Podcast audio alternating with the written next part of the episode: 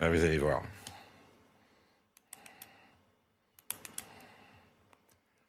C'est ça la question.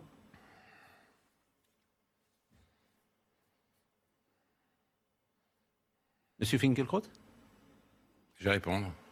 Tout de suite, là? Ah bah Ça a commencé? Ben oui, ça a commencé. L'émission a commencé? Bah, on est à l'antenne depuis 5 minutes. Mais, ah bah, excusez-moi, je ne savais pas Mais que on- l'émission avait commencé.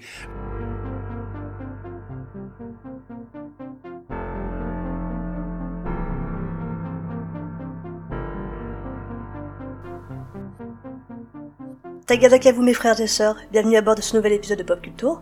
Vous naviguez en compagnie de Ordos, Salut, salut. Chaché Cosmique, Ah, ça a commencé là avec tu la fin, Ouais, salut. Atreide, Salut. et moi-même Lilith, en cas de désaccord avec nos propos durant cette expédition, un masque tombe automatiquement devant vous, venez donc vous équiper d'une bière à second degré avant le décollage. Nous espérons que vous passerez un agréable, un agréable voyage en notre compagnie. Attachez vos ceintures et, c'est- et vos casques, c'est parti pour l'aventure.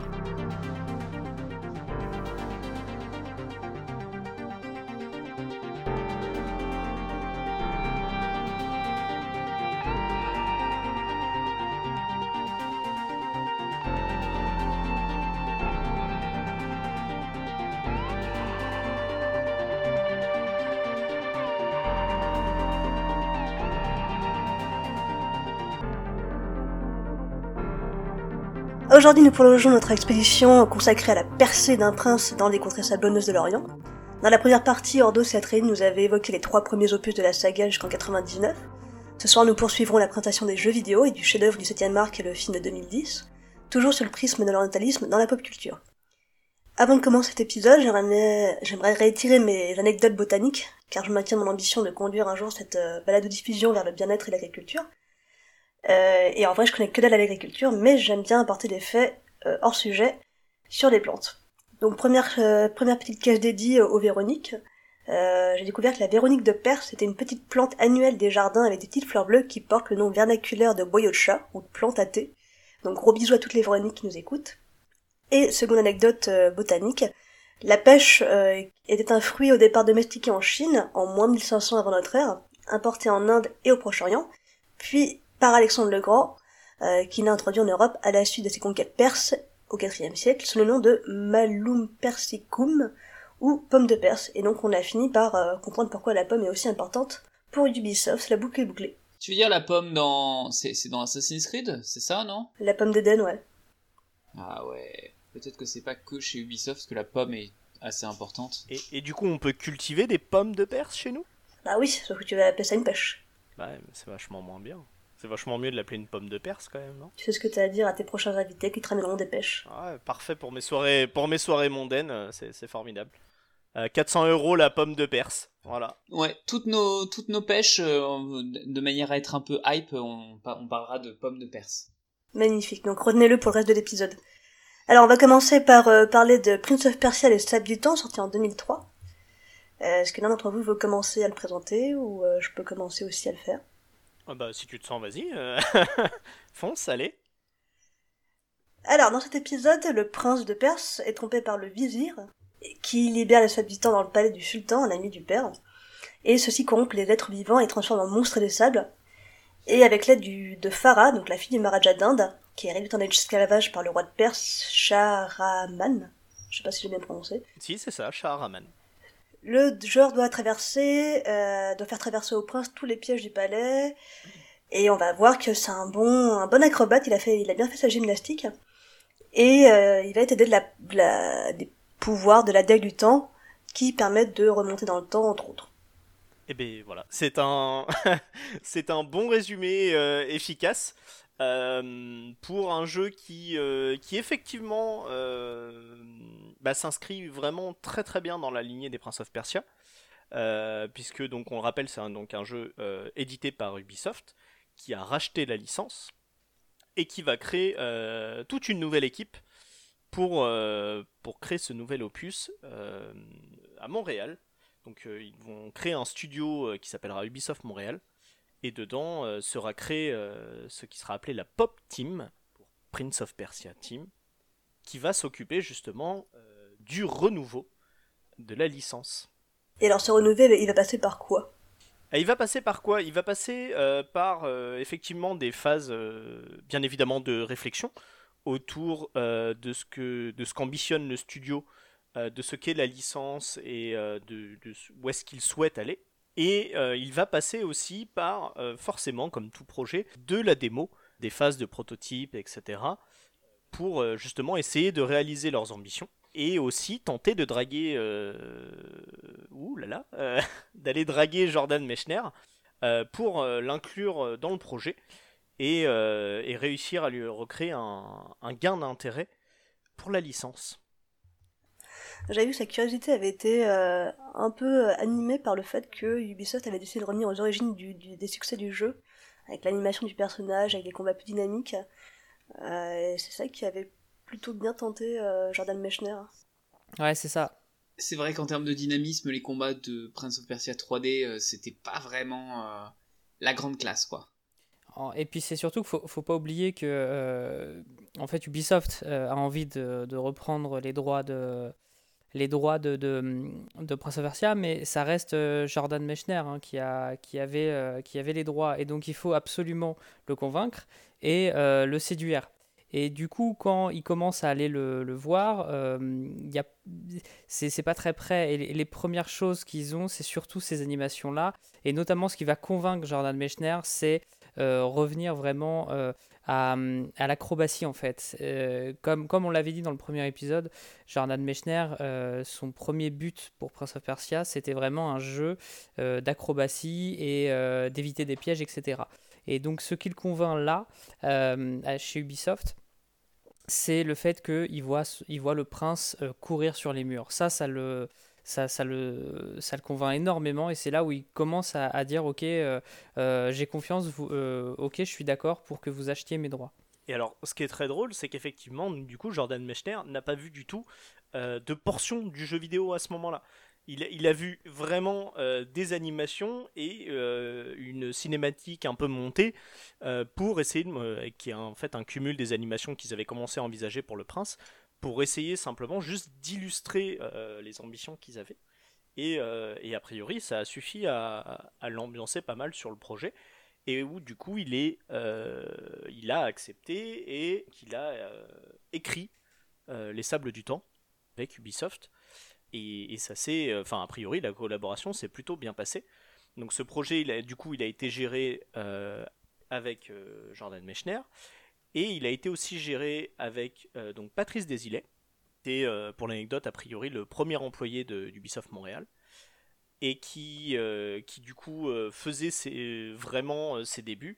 Il avait, il avait bossé sur quelques petits jeux pour Ubisoft avant, mais, euh, mais voilà, rien de, rien de très grand. Donc c'est vraiment. euh, là, d'un coup, il est, il est propulsé sur un jeu avec un peu plus d'ambition.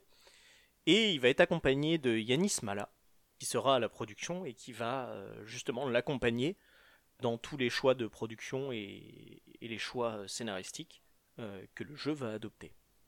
On peut peut-être commencer par parler de ses choix scénaristiques parce que euh, c'est quand même le premier Prince of Persia où l'on mentionne des choses qui sont un peu en dehors de la Perse et euh, notamment euh, tout à l'heure euh, Lilith a eu du mal avec Shaharaman euh, et le Maharaja on est euh, clairement dans une Perse qui est un peu plus localisée avec l'Inde à proximité euh, donc ça déjà c'est quelque chose qui est assez plaisant par rapport aux anciens Prince of Persia où euh, euh, finalement, on l'a, évoqué à l'épisode précédent, on ne nous donnait pas beaucoup de localisation géographique.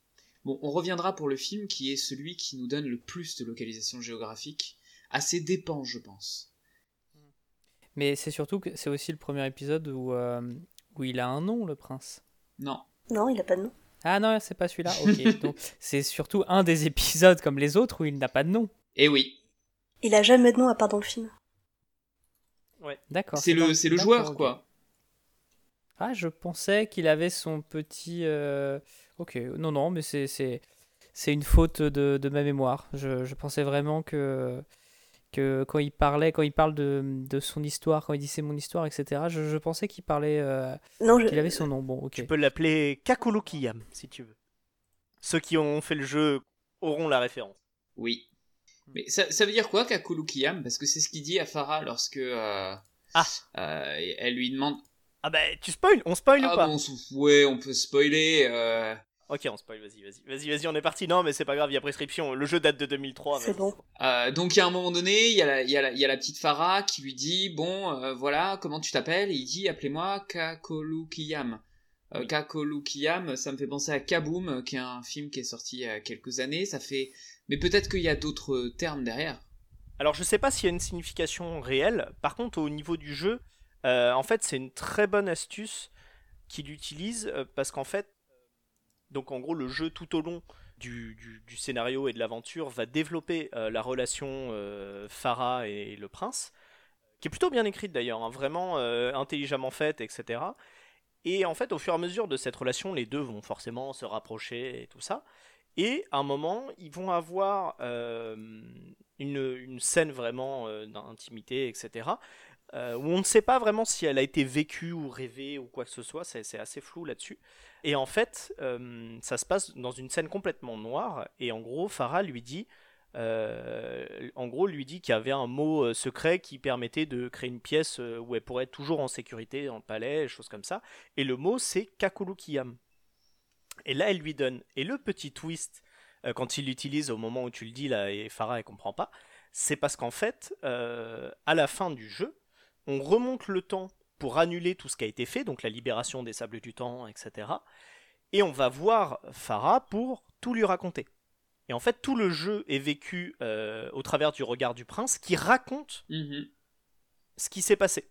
Donc en fait, on a euh, donc on voit le prince agir avec Farah, etc. Et on a une voix off euh, du prince qui nous raconte aussi ce que ressentent les personnages à X moment, qui accompagne en fait le récit. Et en fait, à la fin, on comprend que bah, c'était le prince qui a remonté le temps et qui vient raconter à Farah euh, ce qui se passe si jamais ils font confiance au vizir et que euh, et qu'il se laisse envahir, etc. Donc en gros, c'est comme si le jeu que tu viens de jouer ne venait pas, de... enfin que tu viens de finir n'a- n'avait pas existé. Ouais, tout à fait. Mais par contre, par cette petite astuce, il lui fait comprendre, euh, parce que c'est un mot que que elle ne connaît, du coup, il lui fait comprendre que bah, son histoire est vraie, quelque part. Et donc, c'est vraiment un joli clin d'œil pour finir le jeu, quand elle lui dit bah, quel est votre nom au fait? Et là, il lui dit Kakulukiyam, et effectivement, là, euh, euh, qui n'a pas vécu toute l'aventure, donc là, Farah, on est revenu au début, commence, là, comprend en fait que bah, euh, voilà, comment ils connaîtraient ce mot si, ça ne s'est pas passé. Donc euh, voilà, jolie astuce et petit clin d'œil de fin, etc. C'est plutôt, plutôt intelligent et bien joué en termes d'écriture. Et donc voilà, donc on, on peut l'appeler Kakulukiyam si vous voulez. D'accord, du coup je comprends la fin du film en fait. C'est une référence à ça. Et c'est assez marrant parce que euh, on est en 2003. C'est vraiment. J'ai l'impression que c'est l'époque où euh, il y a ces twists de, de remonter dans le temps, machin. Faut savoir, en 2004, je sais pas si vous vous souvenez, il y a un film qui était sorti euh, qui s'appelait L'effet papillon. Et c'est pareil, euh, il, est, il tombe amoureux d'une d'une fille, etc. Et à un moment, elle se souvient plus de lui et lui dit euh, Je te connais, on a été ensemble, euh, je sais que t'as tes- t'as des crampes aux pieds quand on fait l'amour, un truc comme ça. C'est le Kakulukiyam euh, de ce film-là et c'est marrant que. Ouais, au moins subtil, mais ouais, c'est ça si tu veux. Ah oui, oui, oui, bah, c'est- c'était un film. Mais ça, moi, ça m'avait touché. Je suis, ah ouais, en fait, il est au courant, machin. Enfin, c'était. Et c'est c'est vraiment l'époque où euh, ah, il fallait faire des twists euh, un peu. euh, un peu barrés euh, de, remonter dans le temps ou je sais pas quoi. Il y a, eu d'autres, je crois qu'il y a eu un film euh, français aussi qui a sorti des. qui a fait une remontée dans le temps, machin truc, euh, là en 2018, de, ouais, 2017-2018, on n'était pas encore confinés. Mais ça revient souvent, ce, ce- ces relations, tu sais. Bah, de toute façon, les voyages dans le temps, ça permet pas mal de choses au niveau scénaristique, etc. Donc c'est toujours un bon élément, même si ça comporte énormément de risques aussi. Parce que les voyages dans le temps, il y a aussi euh, très vite des incohérences qui peuvent arriver, etc. Enfin, ça demande euh, de bien réfléchir aussi à, ce qu'on fait. Euh, mais pourquoi alors pourquoi le voyage dans le temps dans les sables du temps? Parce que c'est un gros risque de s'aventurer sur ce terrain-là, mais déjà, effectivement, ça rentre très très bien dans, dans l'aspect oriental, etc. Avec ce côté, les sables et tout, ça, ça marche bien. Le côté sable et mille et une nuits, euh, voilà, euh, on- je trouve que le- la thématique est plutôt bien trouvée. Scheherazade, dans, dans le conte des Mille et nuits, ne fait que gagner du temps en racontant ses histoires euh, à son calife. hein. Donc, y a la, la question du temps, effectivement, c'est quelque chose qui est assez cool. Donc effectivement, euh, voilà, cette thématique-là est plutôt bien trouvée. Et en fait, euh, surtout, elle permet une deuxième chose. Euh, au niveau du jeu, dû à la 3D, etc., il y avait régulièrement des imprécisions et de la difficulté dans les jeux Prince of Persia. Et en fait, c'est quelque chose qui frustrait pas mal les joueurs. Et, je pense que Patrice Desilets avait compris ça. Et donc l'idée, c'était de justement pouvoir annuler cette erreur. Grâce au sable du temps, il a vu avec ses équipes et il a négocié, ils ont essayé de voir si techniquement c'était possible, de créer un rewind de quelques secondes en jeu. Prince of Persia, au-delà de son côté plateforme euh, très bien pensé en termes de level design et, euh, et, voilà, son dynamisme d'animation, etc. Parce qu'on n'a plus du tout les problèmes de Prince of Persia 3D où une animation ça saccade puis une autre animation. Tout est hyper fluide et ils ont énormément de, euh, d'animation de, transition. Et eh bien le jeu, le jeu n'est pas que ça en fait. le jeu a aussi un petit plus qui est si tu te loupes, eh bien tu peux revenir en arrière. T'as un nombre de chances limité et si tu veux pouvoir le refaire, il faut que tu refasses le stock de sable, etc. que tu peux récupérer euh, à travers les niveaux en combattant les ennemis. Mais le jeu en fait euh, utilise les sables du temps non seulement dans sa narration pour raconter son histoire, mais aussi au sein de son gameplay pour justement permettre aux joueurs bah, de, corriger ses erreurs et donc du coup ça peut permettre aussi au, studio de pallier les éventuels problèmes de précision dus à la 3D, dus à la caméra qui peut être placée un peu bizarrement et donc avec le joystick on n'est pas pile sous le bon angle ou des choses comme ça. Donc c'est plutôt, plutôt très intelligent en fait de, réussir à mélanger tout ça dans un tout cohérent. Euh, c'est plutôt futé et c'est plutôt une belle réussite sur, euh, sur ce jeu-là, clairement. D'ailleurs, je pense que c'est un peu le, premier concept euh, qui a développé un, jeu avec cette mécanique-là de pouvoir remonter dans le temps parce que ça a été ensuite développé dans d'autres jeux. Mais, mais là, quand même, c'est assez pour, une grosse production. Je sais pas quel était le niveau d'Ubisoft à l'époque, mais c'est assez, c'est assez bienvenu pour une grosse prod. Euh. Ça, ça se voulait grosse prod, mais par contre, on n'était pas du tout en, dans le Ubisoft qu'on connaît actuellement. Mm. Hein. Savoir qu'à l'époque, ils venaient quoi? Ils avaient sorti Rayman, ils avaient sorti peut-être Tonic Trouble aussi. donc Ubisoft était assez connu pour ses platformers en 3D avec qu'ils avaient sorti avec succès. Donc je parle de Rayman 2 hein, pour 3D euh, forcément, parce que Rayman 1 n'est pas en 3D. Mais, euh, mais là où ils se sont lancés, euh, où ils ont dit on va lancer un studio à Montréal, etc. c'était, ça commençait où en fait les, studios de jeux vidéo se disaient en fait on a une bonne opportunité à Montréal, notamment parce que bah, la, ville poussait, poussait le développement de, jeux vidéo. Et donc du coup, c'est, il y a eu ce studio qui a été créé, mais c'est pas du tout, euh, c'est pas du tout le, budget qui peut être alloué pour des Assassin's Creed qui sont produits en ce moment ou qui, sont produits, euh, enfin qui étaient produits il y a même il y a même 10 ans. C'est vraiment euh, le succès arrive, l'équipe, la pop team n'est même pas au courant en fait. ils se rendent compte que le, le que, le, que le, le, projet est important quand ils arrivent à l'E3 et qu'ils voient que effectivement tout, toute la, la, la, thune marketing, etc., a été mis sur leur jeu. Mm. Et, et c'est ça qui fait que euh, tu te dis, ah oui, c'est quand même le concept fonctionne, etc. Ce qui est assez intéressant. Alors pour l'époque, ça fait quand même des équipes quand même un peu conséquentes, mais c'est juste quelques dizaines de personnes. Hein. On n'est pas du tout sur les équipes de 3000 personnes, euh, voire plus qu'on peut avoir actuellement. Hein. Ça n'a en termes d'échelle, ça n'a rien à voir. Et ça a mm. été, je crois, ça a été deux ans de développement, un truc comme ça, euh, acharné. Enfin, les, voilà, les, et les équipes n'ont pas pu réaliser tout ce qu'ils voulaient. Et en fait, le, truc de remonter dans le temps, ça a été un vrai challenge technique, puisque donc Patrice Desilets soutenait cette idée de pouvoir faire un retour dans le temps. Et, euh, et, donc du coup, il avait dû voir avec les développeurs et essayer de trouver une solution, parce qu'il allait voir en disant est-ce qu'on peut faire ça? Et les développeurs, euh, lui, était très content de ça. Lui ont dit, bah, on va essayer de trouver un moyen, machin truc. Enfin, ils ont cherché un moyen de pouvoir faire ça parce qu'ils étaient, euh, à l'époque, le jeu était développé surtout pour la PlayStation 2, qui était la console qui avait le plus de contraintes dans leur développement. Et le problème, c'est que la PlayStation 2 a une quantité de RAM très limitée. Et donc, du coup, effectivement, cette partie-là de nécessité d'enregistrer constamment en mémoire quelques secondes d'action, etc., et d'animation, donc ça prenait de la ressource et constamment, euh, cette, euh, cette zone mémoire était constamment réécrite. Euh, mais le souci, c'est que cette zone-là devait pas prendre trop de place, puisqu'il fallait laisser la place pour le jeu, quoi. Donc c'était, c'était un vrai challenge, et c'est un truc que Patrice Desilets aimait bien, parce que au moment où justement il avait vu avec ses développeurs, il aimait bien ce côté défi. Genre, euh, il est pas tombé sur des développeurs qui lui ont dit non, c'est pas possible, c'est trop compliqué, on laisse tomber. Il est tombé, euh, voilà, ils, ont lancé ce défi-là, et ils se sont donné ce défi-là, et ils l'ont vraiment bien réussi, et ça, c'est plutôt, euh, plutôt à leur honneur. Mais après, je pense que ça n'a pas été de tourpeau, et que qu'effectivement, c'était un truc assez ambitieux, et Tu as raison, c'est qu'à partir du moment où ils se sont rendus compte que toutes les, les billes marketing, etc., étaient mis sur leur jeu, je pense qu'il y a eu du crunch à outrance pour sortir le jeu en temps et en heure. Et notamment, puisque comme tu le dis, euh, la PlayStation avait, euh, la PlayStation 2 avait un- une architecture très particulière. C'est donc ils devaient vraiment développer euh, deux, deux jeux, en tout cas deux moteurs un peu différents entre le PC et, le, et la PlayStation. Ça devait être assez compliqué hein, de, de faire des trucs qui doivent fonctionner un peu comme sur les deux trucs. Oui, bah faut bien voir que la PlayStation 2, on n'était pas encore dans euh, cette ère où les consoles ont des architectes ou sont des mini PC euh, à prêts à brancher. Euh, à l'époque, les, les- les consoles, euh, effectivement, euh, bah, comme les, mais comme les NES et Super NES et autres, hein, avaient des architectures particulières avec des processeurs particuliers qui fonctionnaient d'une certaine façon, qui faisaient que on codait pour une console, c'était pas du tout la même chose que de développer pour pour un ordinateur ou quoi que ce soit. Et donc effectivement, il y avait beaucoup plus de contraintes liées aux limitations techniques. Et c'était un challenge aussi de réussir à faire ce qu'on ambitionnait avec ça.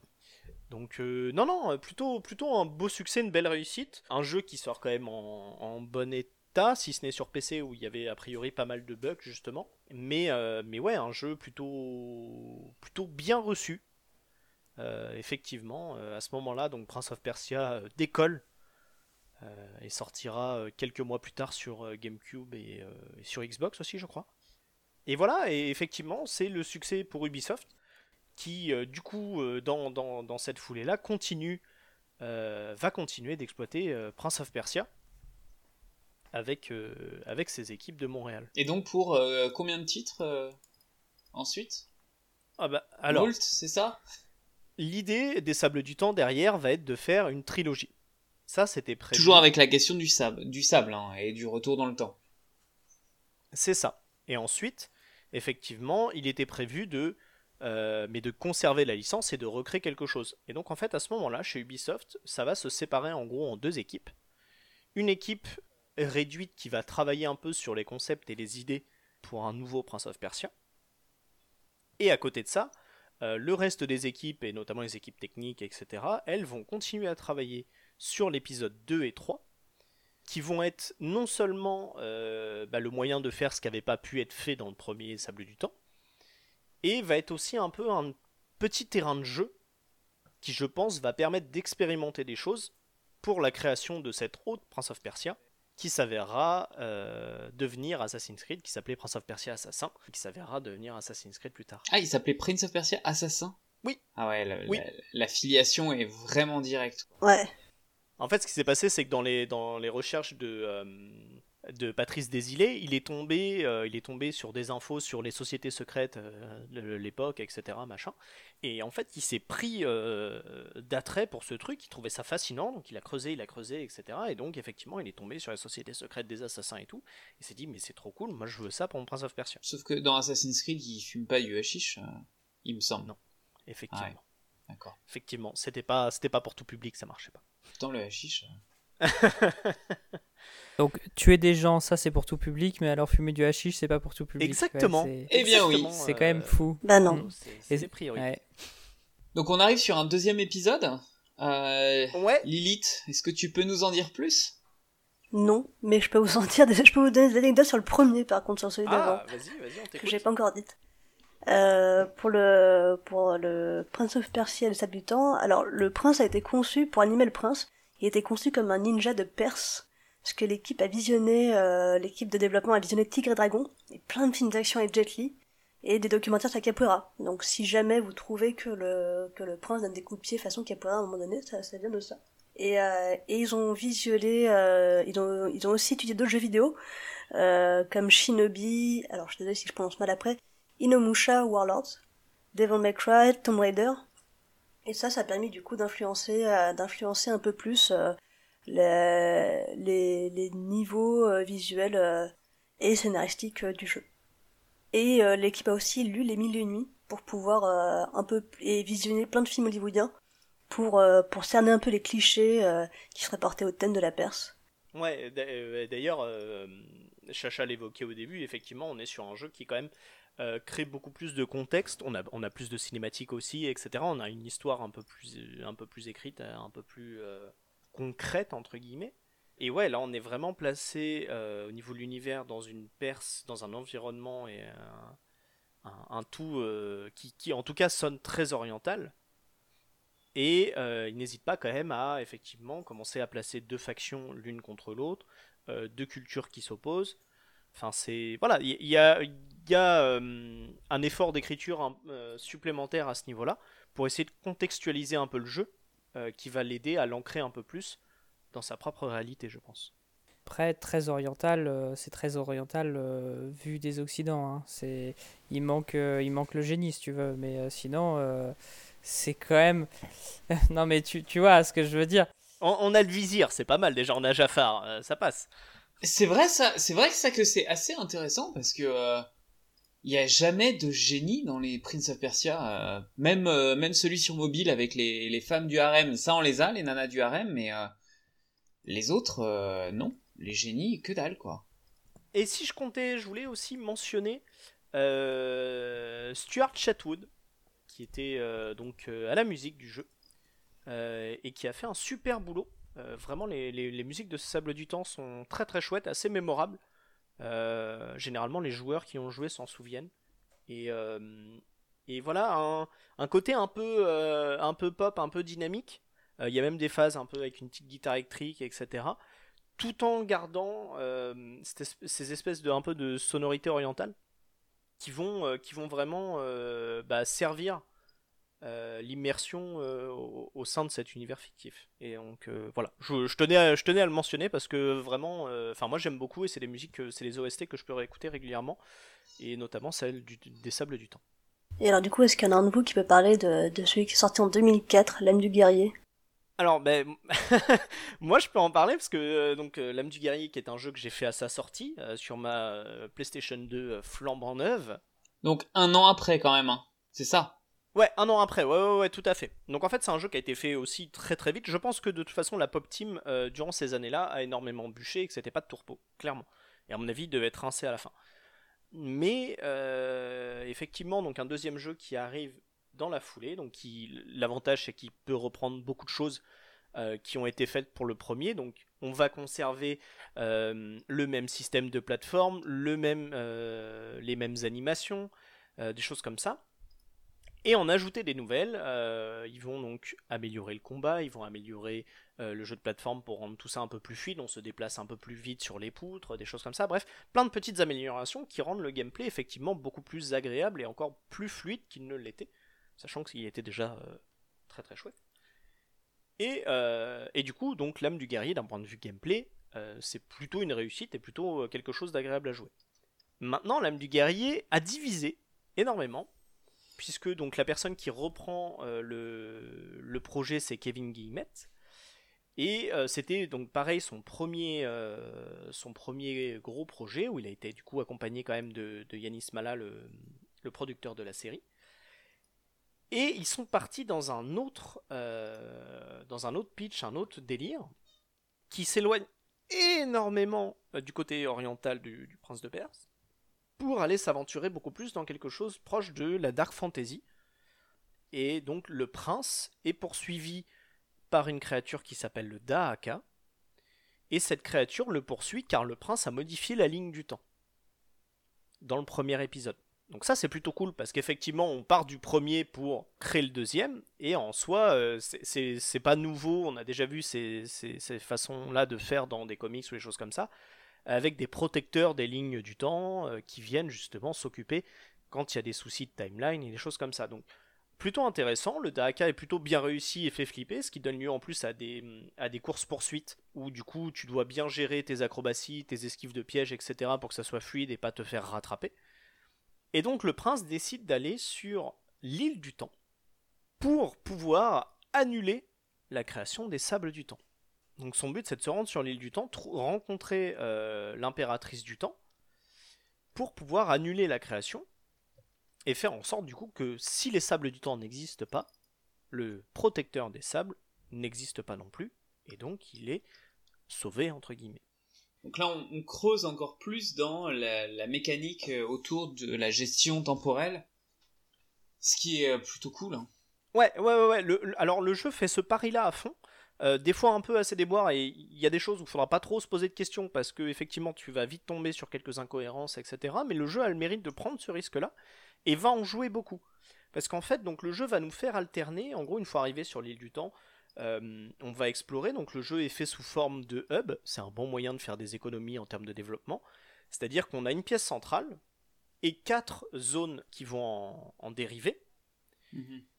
euh, si on compte la salle du trône. Et euh, en fait, c'est, on va faire donc des différents passages par ces zones. Et là où le jeu est, euh, va tricher, enfin va pas tricher, mais euh, va être assez intelligent, c'est qu'en fait, il va nous faire alterner entre deux époques. Parce que sur l'île du temps, il y, a il y, a un endroit où on peut aller et qui nous permet de retourner dans le passé à l'époque de la création des sables. Et donc en fait, on va constamment alterner entre ce présent et ce passé pour pouvoir se débloquer. Le souci du présent, c'est qu'il y a le Dahaka, alors que dans le passé on est serein. Et par contre, dans le passé, il y a l'impératrice du temps. D'accord. Donc voilà. Et donc en fait, le jeu va constamment euh, jouer là-dessus, ce qui fait que oui, il va y avoir beaucoup d'allers-retours et on va repasser plusieurs fois par les mêmes endroits, mais on va jamais les voir euh, de la même façon, puisqu'on va pas les voir forcément à la même époque.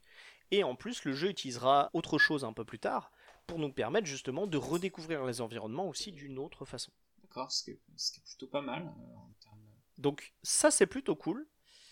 Maintenant, on peut aborder aussi donc le problème de ça, c'est aussi que en termes de level design, du coup, c'est forcément un peu moins poussé. Et surtout, ils ont compris que les jeux, le combat était, plutôt cool à jouer et sympa. Et donc, du coup, ils, en ont profité pour blinder d'ennemis. Euh, ce qui fait que les combats sont très répétitifs et un peu longs. Et, euh, ça rend, euh, voilà, ça rend certaines phases de gameplay un peu, un peu relou aujourd'hui, je pense. Alors quand tu dis répétitif et un peu long, qu'est-ce que tu veux dire par là euh, euh, Par exemple, un monstre euh, lambda que tu vas combattre, il va te falloir 8 coups d'épée pour en venir à bout. Et tu enchaînes des combats où il y a une dizaine de personnes. Alors en plus, il y en a certains qui sautent partout, donc tu peux pas leur faire des coups normaux, il faut leur faire des coups spéciaux, etc. Et ils, en ont, mis, ils ont mis beaucoup de combats, ils ont mis, il y a, y a, des monstres un peu partout, et donc du coup, effectivement, euh, ça amène plus de combats, etc. Donc ça, c'est cool qu'il y ait plus de combats parce qu'ils sont plutôt réussis et sympas à jouer. Euh, mais voilà, il y, a, des choses où des fois c'est un peu redondant, notamment quand en plus tu reviens sur le même endroit et tu recombats les mêmes. Des fois, c'est pas toujours euh, hyper stimulant. Mais après, en vrai, quand tu joues, ça va. Enfin, moi, je m'en. c'est en revoyant, en, me renseignant un peu aujourd'hui, en y rejouant un peu, etc., qu'il y avait des choses qui aujourd'hui m'ont gonflé un peu. quand j'étais gamin, voilà, il n'y a pas de souci, je l'ai fait le jeu et je l'ai adoré. Et Jordan Mechner, il en a pensé quoi de cet épisode? Est-ce qu'il était encore là ou pas? Euh, alors Jordan Mechner, lui, était plus impliqué justement euh, dans la dans l'autre Prince of Persia. Je pense qu'il faisait partie euh, des réflexions sur l'autre Prince of Persia, qui Prince of Persia assassin, même si à ce moment-là, je sais pas s'il s'appelait déjà comme ça ou pas. Et donc Jordan Mechner était beaucoup moins impliqué dans celui-ci. Et donc celui-ci, moi, je le soupçonne. Alors après, c'est purement mon interprétation euh, d'être fortement euh, influencé notamment par Yanis Mala. Parce que le jeu, en fait, comme j'ai dit, se tourne vers la dark fantasy. D'un coup, euh, la musique, c'est du heavy metal, et on a un prince complètement bourru qui n'hésite pas à être violent, qui tue sans, aucun, sans aucun scrupule, des femmes hyper sexualisées au point que c'en est ridicule, mais vraiment c'est très très ridicule. Et d'autant plus qu'elles sont sexualisées, mais sans, pour le coup, sans avoir un. Enfin, euh, c'est sexualisé en cuir et, compagnie. On n'est pas du tout sur un érotisme euh, qui serait un peu oriental, euh, du genre ah Jasmine dans ah non, non, pas du tout. L'île du temps, elle pourrait être en Europe que ça te choquerait pas. Enfin, j'exagère un peu, mais on est, on est très très loin de la Perse et, et justement de ce côté oriental qui faisait un peu la force des sables du temps. Et c'est pour ça aussi que ça a dérouté. Donc il avait un côté très. en fait, il a un côté très. ado de 13 ans, quoi. Hmm. En mode euh, ouais vas-y euh, trop bien euh, trop cool vois un peu les nichons et puis c'est super et puis il y a du sang quand je tue et puis oh là là c'est trop bien voilà il a un peu ce côté là et c'est vraiment dommage parce qu'à côté il a d'autres qualités et vraiment ces jeux sur sur le temps justement les environnements et tout il y a des choses vraiment chouettes mais qui sont aussi noyés dans, dans cette espèce de truc qui, qui sont un peu le, le marketing cynique tu vois Et c'est un peu dommage. Bah, en même temps, un an pour un an, un an pour faire un jeu, tu vas à, ce qui semble être l'essentiel. Hein, et, euh, là, effectivement, si tu changes de mecs qui sont derrière et qui ont un peu envie de faire partager leur euh, leur ambition, leur amour, peut-être de d'une image un peu orientale, euh, pour le remplacer par quelque chose qui va directement aller chercher les joueurs, c'est clair que moi, tu mets des nanas en cuir avec des boobs et sur une musique heavy metal je vais me dire que ça peut m'intéresser si j'ai 13 ans, quoi. Je pense clairement que c'est l'idée derrière, et alors là, une fois encore, c'est mon interprétation, mais je soupçonne du coup fortement que euh, Kevin Guillemette, étant son premier projet où il avait un peu le truc en main, n'a pas trop osé justement s'imposer, savait peut-être pas trop non plus euh, comment faire, et euh, du coup, je soupçonne beaucoup des choix d'avoir été plus poussés par, par l'équipe marketing ou le producteur plus que par euh, oui. les créateurs du jeu. Alors après, euh, là, il y, a eu, il y a eu les scandales euh, chez Ubisoft qui, qui ont toujours parlé de, cette, de ce côté un peu très masculo-masculin où on, est, on fait des blagues graveleuses, on harcèle certaines collègues, etc. je me demande si, tu vois, à l'époque, c'est un, un studio assez récent, ils sont tous jeunes, etc c'est pas à ce moment-là, maintenant, que cette, euh, cette ambiance euh, un, peu, un peu chelou d'ado de 13 ans, etc., a commencé à s'implanter et, a commencé donc à, à, faire ce qui, est, ce qui est devenu le scandale d'Ubisoft euh, de ces dernières années, en fait. C'est tout à fait possible. Après, on n'en sait rien. C'est des choses que, pour l'instant, dont on dont on n'a pas de, vraiment de fuite. Mais pour information, Yanis Mala fait partie de ceux qui effectivement ont été virés d'Ubisoft pour euh, harcèlement moral et. Euh, ah, c'est bien pour ça que je dis ça, ouais. Et, euh, et notamment. Et agression sexuelle aussi, non pour, pour, pouvoir faire du sexisme très prononcé mm. au travail. Et c'est pour ça, du coup, que j'appuie un peu cette théorie-là. c'est notamment grâce à ces révélations. Après, une fois encore, c'est de la théorie et j'en sais rien et je veux pas l'accuser forcément des choix. Mais voilà, ça, ça, sent ça. Et effectivement, cette partie-là a énormément déplu à la critique. Euh, mais par contre, comme on pouvait le prévoir, a plutôt plu euh, aux gamins de 13 ans euh, du monde entier, puisque donc le jeu c'est plutôt, plutôt, plutôt bien vendu, et effectivement cette suite s'est plutôt bien passée, et le nouveau gameplay a été plutôt bien accueilli, et les innovations en scénario aussi, malgré, malgré leurs éventuelles un peu incohérences, un peu incohérentes. Cela dit, hein, juste pour faire un petit parallèle, c'est pas parce que, enfin, ça ça veut pas forcément dire que c'est ça qui expliquerait les questions de harcèlement euh, chez, Ubisoft. Hein. Je pense que c'est on était aussi euh, à la fin des années 90, au début des années 2000, la question était pas forcément entièrement soulevée. Euh. Pour prendre un exemple, Chris Avellone, qui est, qui est un scénariste qui a participé à des grands jeux comme Torment ou comme... Peut-être que tu vas me contredire, Ordos, mais il a dû participer à l'écriture d'une partie de Baldur's Gate 2. Euh, sont pas des jeux qui demandent à avoir des boobs avec du cuir, et pourtant, euh, il a été accusé récemment de, euh, harcèlement. Donc c'est des choses qui, sont en train de revenir en ce moment parce que c'est le milieu qui est comme ça, je pense. Oui, oui, tout à fait. Euh, après, effectivement, le, fait que le producteur principal de la série ait, fait partie justement de, ces gens-là accusés de, ce comportement abusif, bah, à ce moment-là, reprend les rênes du jeu avec un nouveau directeur qui est euh, pas débutant, mais où c'est sa première euh, responsabilité prise en main aussi. voilà, c'est pas c'est pas impossible euh, qu'il y ait des choix dans le jeu qui s'expliquent aussi par peut-être une, une, présence un peu accrue de ce producteur qui visiblement a des comportements problématiques. Après, voilà, rien de on n'a aucune information, aucune source là-dessus, et c'est purement mon interprétation et mes suppositions au vu de la situation oui, c'est ça. La, supposition, c'est quand même que tu as un studio qui est assez récent, euh, très jeune. Euh, ça, me rappelle un peu euh, ce qui s'est passé avec l'écriture de The Witcher 2, en fait, où les scénaristes de The Witcher 2 sont revenus un peu sur cet opus-là en disant oui, on était jeunes, c'était un peu nos premiers métiers, on pensait qu'on était qu'on pouvait tout faire, etc. Et c'est le côté euh, un, studio très masculin en fait, où t'as pas de t'as pas d'équilibre, t'as pas d'équilibre euh, entre les entre les différentes perceptions que tu peux avoir de, de, ta société et du monde. Et du coup, ça te donne des scénarios qui sont vraiment très, très fantasy 80, quoi. Très, on, va te donner, on va te donner du cuir, on va te donner des machins. c'est compliqué, quoi. Donc, euh, donc voilà, moi je pense que c'est la supposition.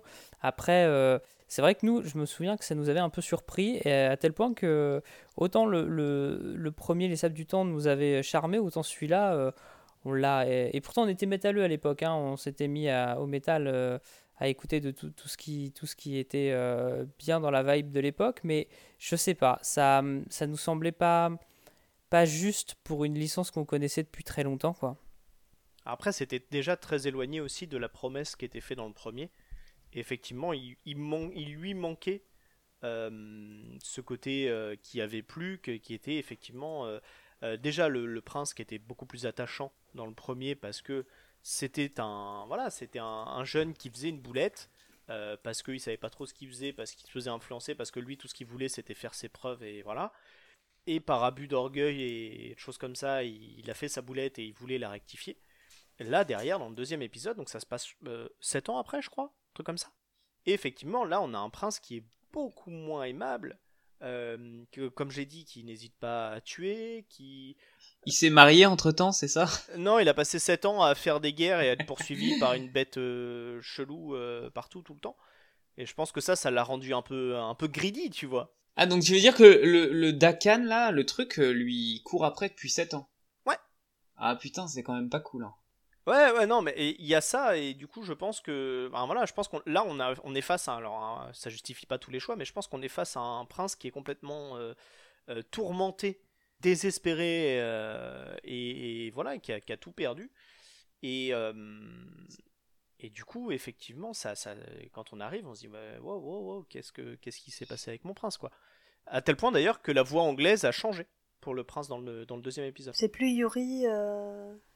Yuri, je sais plus comment, qui fait la voix du prince euh, alors j'ai plus le nom des acteurs, mais je sais qu'en anglais, euh, dans l'âme du guerrier, effectivement, c'est pas le même doubleur. Et, euh, justement, ça a été acclamé parce qu'au moment du troisième, le, doubleur du prince du premier épisode revient. Et ça, ça a été plutôt acclamé parce que, bah, mine de rien, ça participait à se dire ah, on retrouve le prince qu'on a connu. Et il a une voix plus fluette aussi, effectivement. Oui, oui, oui. oui.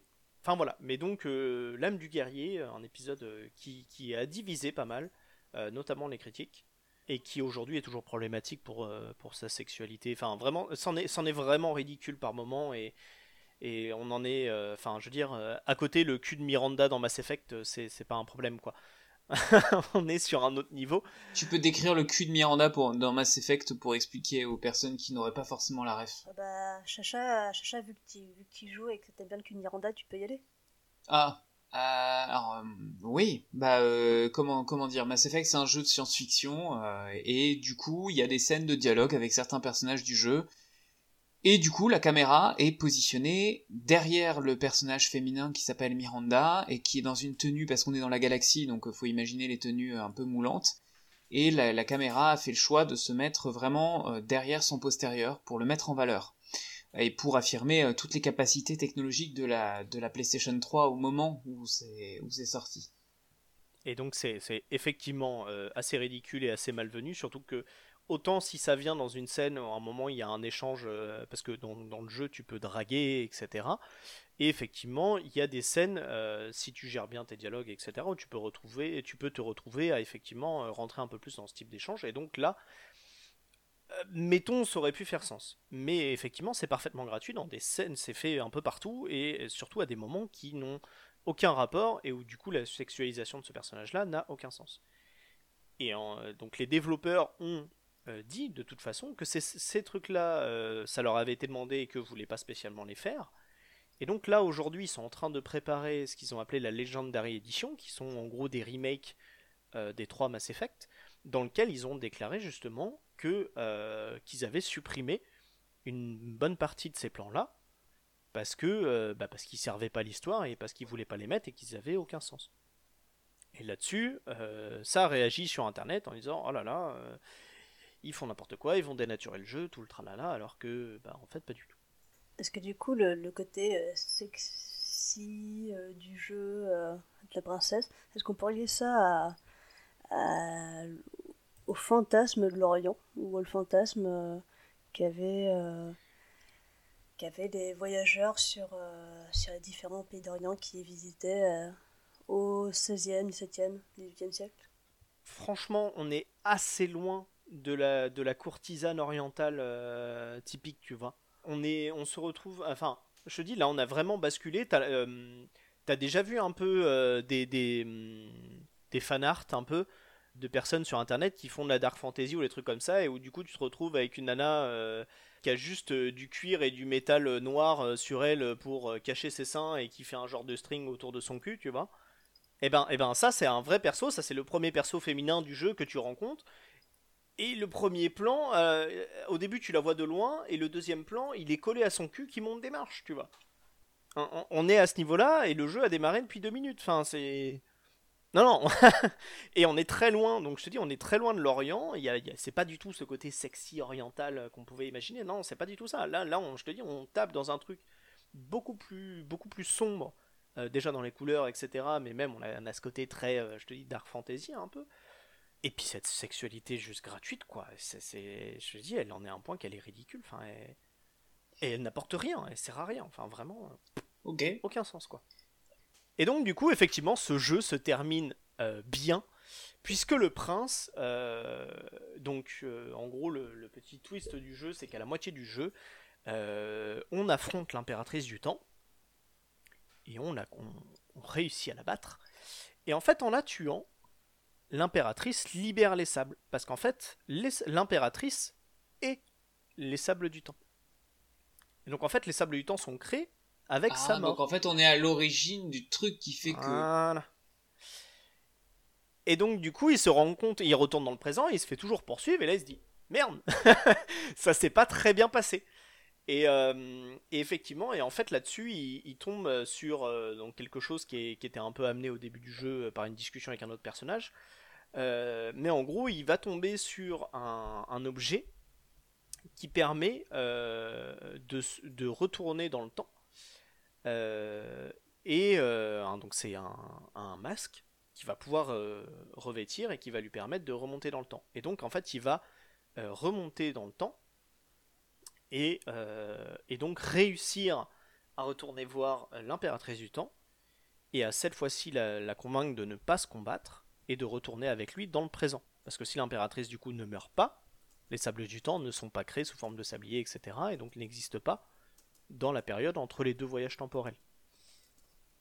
Et donc effectivement, ça ils réussissent à le faire, et euh, donc ils affrontent le Dahaka quand même à la fin le Dahaka à la fin du jeu, et tu rentres à Babylone avec l'impératrice du temps à tes côtés. Et donc on achève un épisode euh, de Prince of Persia en beauté. Et oui, oui, oui, oui.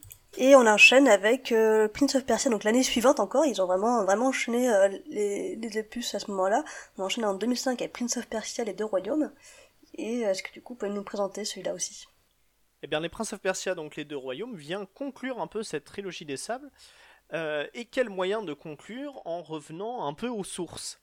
Pour les deux sens du terme, parce que non seulement donc le prince revient à Babylone, qu'on comprend être la capitale de son royaume. What? Voilà. donc là, la fidélité historique, euh, tu te la mets où je pense. Va te faire foutre. donc le prince de Perse est en fait est en fait un prince de Mésopotamie. c'est un peu ça. Le, le, twist, le, twist est dinguissime. Ah, c'est inattendu. Hein.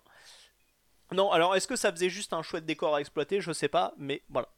Euh, il s'avère que dans le jeu, on retourne à Babylone. Et effectivement, pour le prince, c'est l'occasion de revenir en tant que prince, enfin, libéré de euh, euh, ses ennuis avec les sables du temps, afin de justement régner sur, sur son royaume.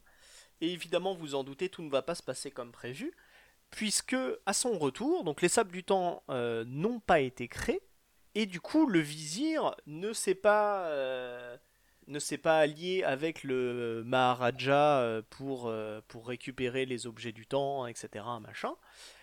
Et, euh, et, là, en fait, du coup, il a poussé le Maharaja à justement aller envahir la Perse, à l'inverse de, de l'épisode 1, où justement il était dans les deux camps pour forcer la Perse à envahir l'Inde.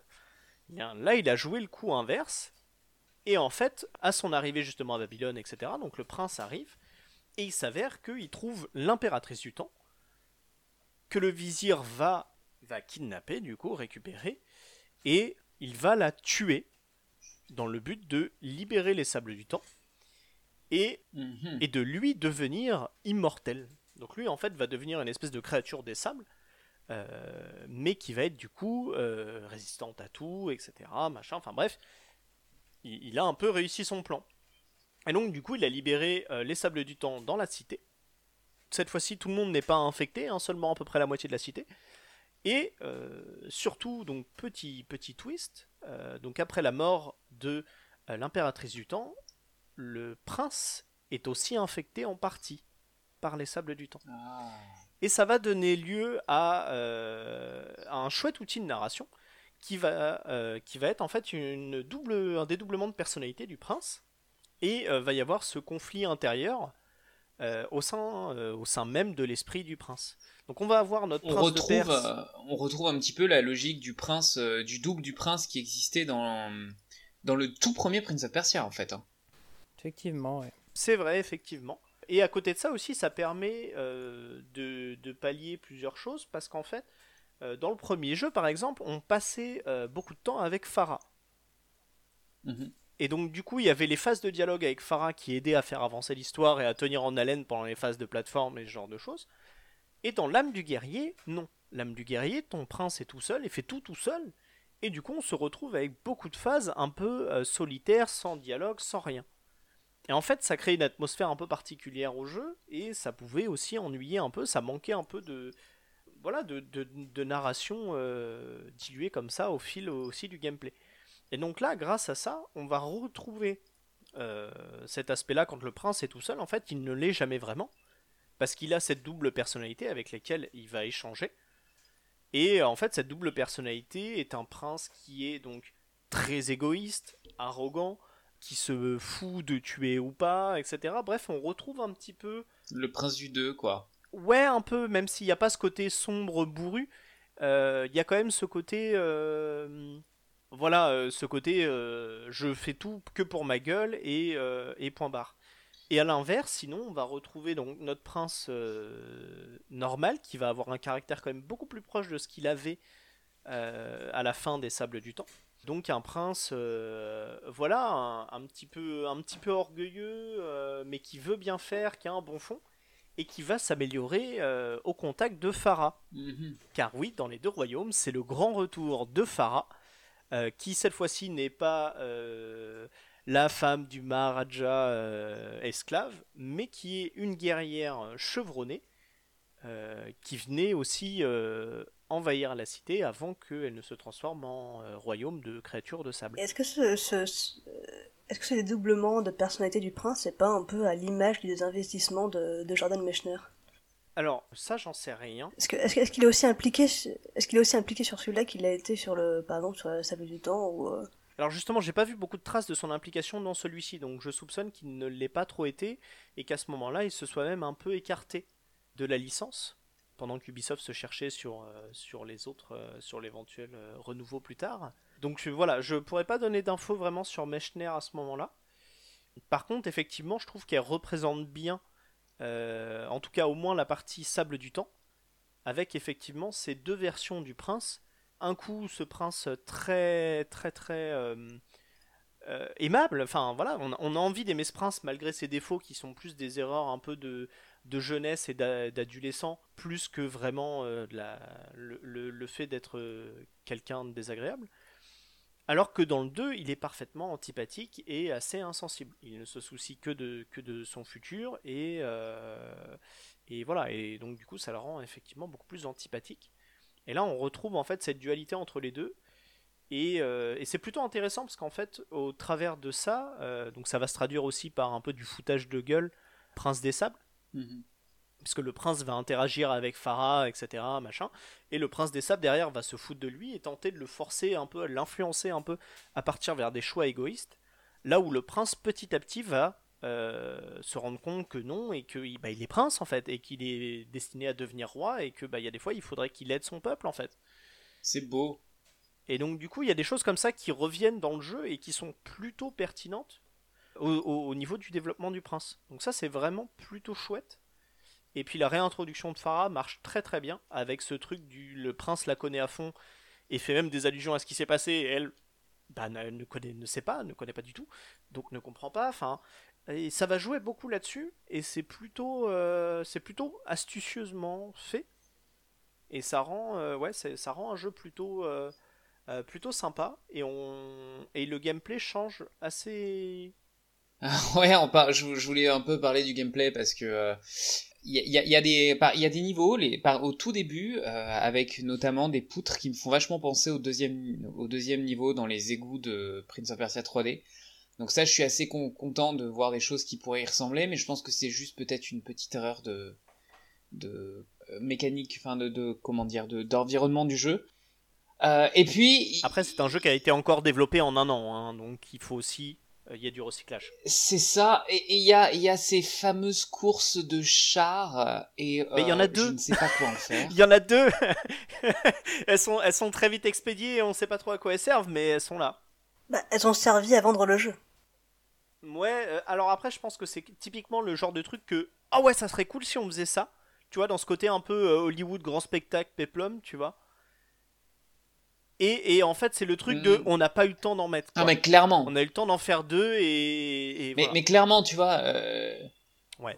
il y a, il y a deux courses de chars, on est à Babylone, on voit la tour de Babel au loin, c'est, c'est-à-dire quand même que, enfin, on essayait de nous donner un côté historique au tout début, euh, de, au premier épisode de ce reboot de Ubisoft, et puis là, je pense que Ubisoft nous dit, euh, ouais, rien à foutre. C'est un prétexte d'environnement. euh, Euh, voilà, c'est-à-dire qu'ils ont envie de faire un truc cool euh, dans une sorte de Mésopotamie fantasmée. euh, Et ben voilà quoi.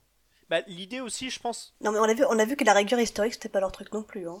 On a vu que la Perse pour eux c'est quelque chose qui est assez assez vague quoi.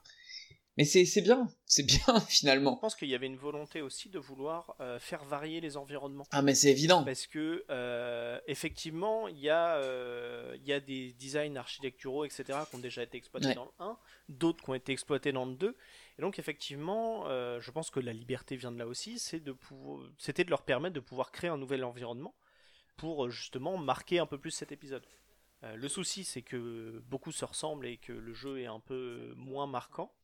Si, si on se réfère au, au poncif du, des films d'aventure ou du jeu d'aventure euh, comme ceux de Tomb Raider, euh, euh, une des caractéristiques qui revient tout le temps, c'est justement le voyage.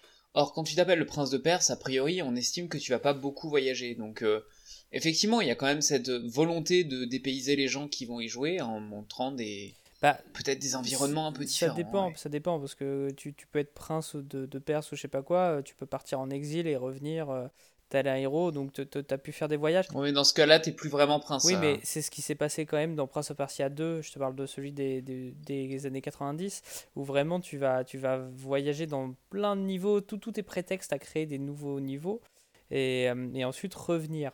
Là, euh, c'est marrant que dans les deux royaumes, ils aient décidé de faire des, des trucs, euh, what the fuck, on dit qu'on est à Babylone, machin truc, alors que vraiment, le, le, le socle de départ du, de celui de 2004, c'était... euh, on va, euh, on- tous les niveaux sont faits à l'intérieur du palais en fait. On, on est dans un univers qui est cohérent. On est un jeu de plateforme, mais tu vas pas avoir le. Ouais, mais on est dans le palais, on est dans le palais du Maharaja, donc déjà on est dans un Oui. palais d'Inde. Ouais, ouais. Oui, mais là, t'as, t'as un- Et après, après c'est jamais mentionné, ils appellent ça la Perse. Euh, si tu regardes effectivement, il y a peut-être une période de l'histoire où Babylone euh, a pu être conquise euh, par les Perses. Euh, Exact. je- J'en sais rien. vrai. Exact, euh, ça a été dans l'empire de dans, dans l'empire de Darius et de Xerxès. Mais du coup, comme on est censé être au Moyen Âge pour l'empire de Perse, eh ben ça peut euh, ça peut être ça peut poser problème. Mais en même temps, euh, Atreide, tu viens de donner raison au film de 2010, tu vois Parce que clairement, le film de 2010 commence en nous donnant une carte qui est l'extension maximale de l'empire euh, perse euh, des Achéménides dont j'ai parlé la dernière fois. Donc en fait, peut-être que finalement, l'idée qui serait derrière le prince de Perse, c'est que c'est en fait une Perse qui est la Perse des Achéménides, mais les Achéménides et, euh, n'aur- n'auraient jamais été battus ni par les Grecs ni par Alexandre le Grand, euh, et du coup auraient, continué à exister en tant qu'empire jusqu'à arriver au Moyen Âge. Ce qui expliquerait... euh, mais et d'ailleurs, c'est peut-être ça tout ce qu'il y a derrière l'idée des sables du temps, c'est-à-dire qu'en fait, on est dans un autre univers. Et nous, dans notre univers à nous, il n'y a plus de sable du temps et du coup, bah, ça a périclité. Ouais, c'est ça en fait. Bah voilà. Bon bah. Il serait, il serait peut-être temps de parler du film, du coup, vu qu'il est On a fini le historiquement, podcast, il, il Bon, est. je pense qu'on bon. a, on a plutôt fini le podcast. euh. Voilà, bonne soirée. Mais c'est pour ça que c'est trop bien. Les retours dans le temps, tu peux créer des. Enfin, chaque retour dans le temps Tu peux jouer beaucoup avec. exige un- la création d'un monde parallèle et puis euh, des tas de, de twists. euh. Donc on espère que les gens nous auront écoutés jusqu'à ce moment final de- de- du podcast pour entendre ce twist. euh. En tous les cas, euh, a priori, dans cette version-là, Babylone existe encore en tant que grande ville et c'est euh, la ville du Oui, oui, prince de Perse. Ce qui est Surprenant, on est d'accord. Mais, mais du coup, ça donne lieu à certains environnements plutôt chouettes, d'autres un peu moins parce qu'on est quand même au milieu d'une ville en ruine et, qui vient de se faire attaquer. Donc il y a des zones un, un peu répétées, etc., un peu faciles, mais il y a aussi des zones très très chouettes. Euh, Il y a des combats contre des golems dans des arènes, et surtout il y a de l'infiltration. Parce que donc, notre prince est un vagabond qui cherche à s'infiltrer au milieu de sa cité envahie pour retrouver le vizir. Et donc du coup, euh, ça va donner lieu à des phases où on va pouvoir attaquer dans le dos et en fait, ça va donner lieu à une espèce de cinématique où la dague va briller par moment. Il va falloir appuyer sur le bon bouton. C'est donc c'est du QTE un peu, euh, Quick Time Event. C'est donc euh, appuyer sur un bouton à un moment donné quand c'est donné dans une cinématique. Et, euh, et selon le type d'ennemi, on va avoir plus ou moins de coups à donner.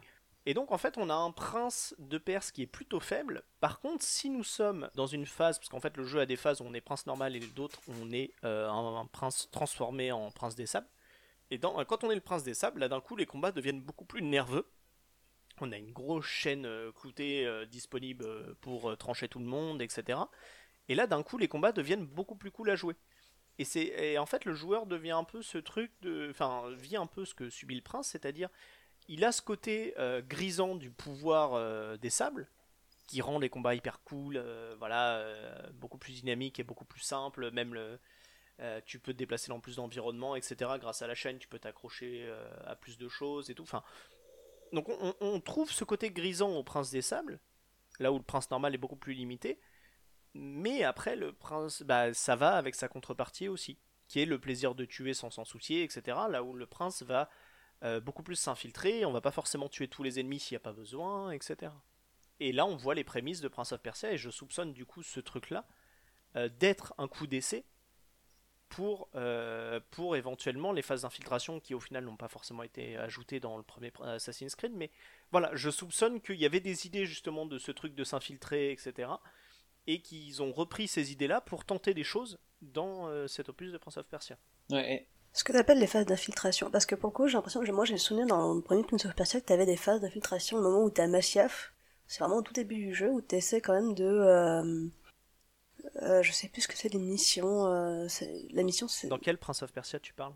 Euh, de, pardon, d'Assassin's Creed. Putain, je dis Prince of Persia. Ah oui Dans le premier, le premier, le premier Assassin's Creed, t'as quand même des phases de. Mais c'est des phases euh, où tu vas écouter d'abord, etc. Tu vas devoir passer derrière et tout. Et c'est pas ça des phases d'infiltration. Je pense que c'était. Euh, tu as les, les assassinats, la lame secrète, etc. Et en fait, je pense que c'est des ébauches de ce truc-là qu'on retrouve dans Prince of Persia. Et où effectivement, ça leur permettait de se décider. Où au final, pour prendre Assassin's Creed, ils ont choisi un coup unique, qui je pense était pour la fluidité du jeu, etc. Mais dans Prince of Persia, effectivement, selon les types d'ennemis, etc. euh, la façon d'assassiner est pas pareille et euh, plus ou moins longue avec plus ou moins de quick time event, pas les mêmes animations. Selon l'angle aussi où tu prends le personnage, t'as pas les mêmes animations pour le tuer, etc. Enfin, et je, pense vraiment que c'est un coup d'essai avant d'arriver euh, à ce qu'a servi pour Assassin's Creed. Et donc voilà, et donc du coup ce- cet épisode conclut la saga pas trop mal, avec un prince qui, voilà, à la fin combat le vizir, tue enfin le vizir, et, et, et les sables du temps euh, voilà, sont, sont maintenant euh, dispersés. Et voilà, c'est- de l'histoire ancienne, on termine sur une happy end, et, et voilà, et, euh, ça se conclut plutôt sur une belle fin avec Farah. et, et notre prince qui a reconquis sa cité, et voilà. Une fin satisfaisante. Eh ben, c'est beau tout ça. Mais bon, on n'est toujours pas arrivé au film et on est déjà à plus d'une heure du- de podcast. Eh ben, on va enchaîner sur le film, mais du coup, avant d'enchaîner sur le film, il faut quand même aussi enchaîner sur le Prince of Persia des Sables Oubliés qui est sorti en même temps. C'est vrai. Bah, à la limite, on, on peut enchaîner sur le film tout de suite. Euh, comme ça, ça fait le lien avec les sables du temps, etc. Et moi, Ah, après, je reviendrai oubliés, tu sur cette nouvelle opus euh, tenté.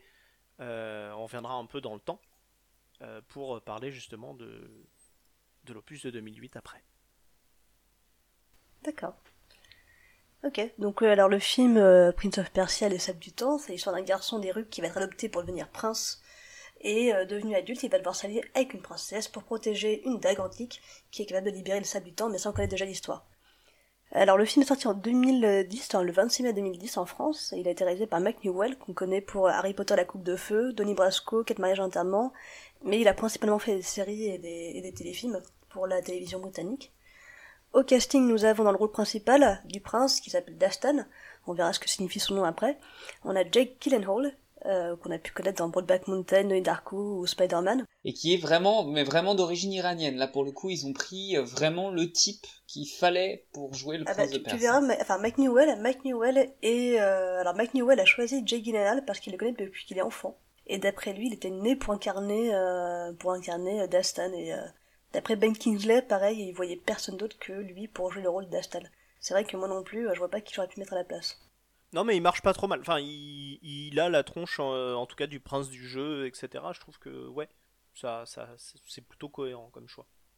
Et ensuite, dans les autres rôles secondaires, on a Gemma Atherton qui joue la princesse Tamina, qu'on a pu voir dans euh, James Bond, Quantum of Solace, euh, Ansel et Gretel, Tamaradon.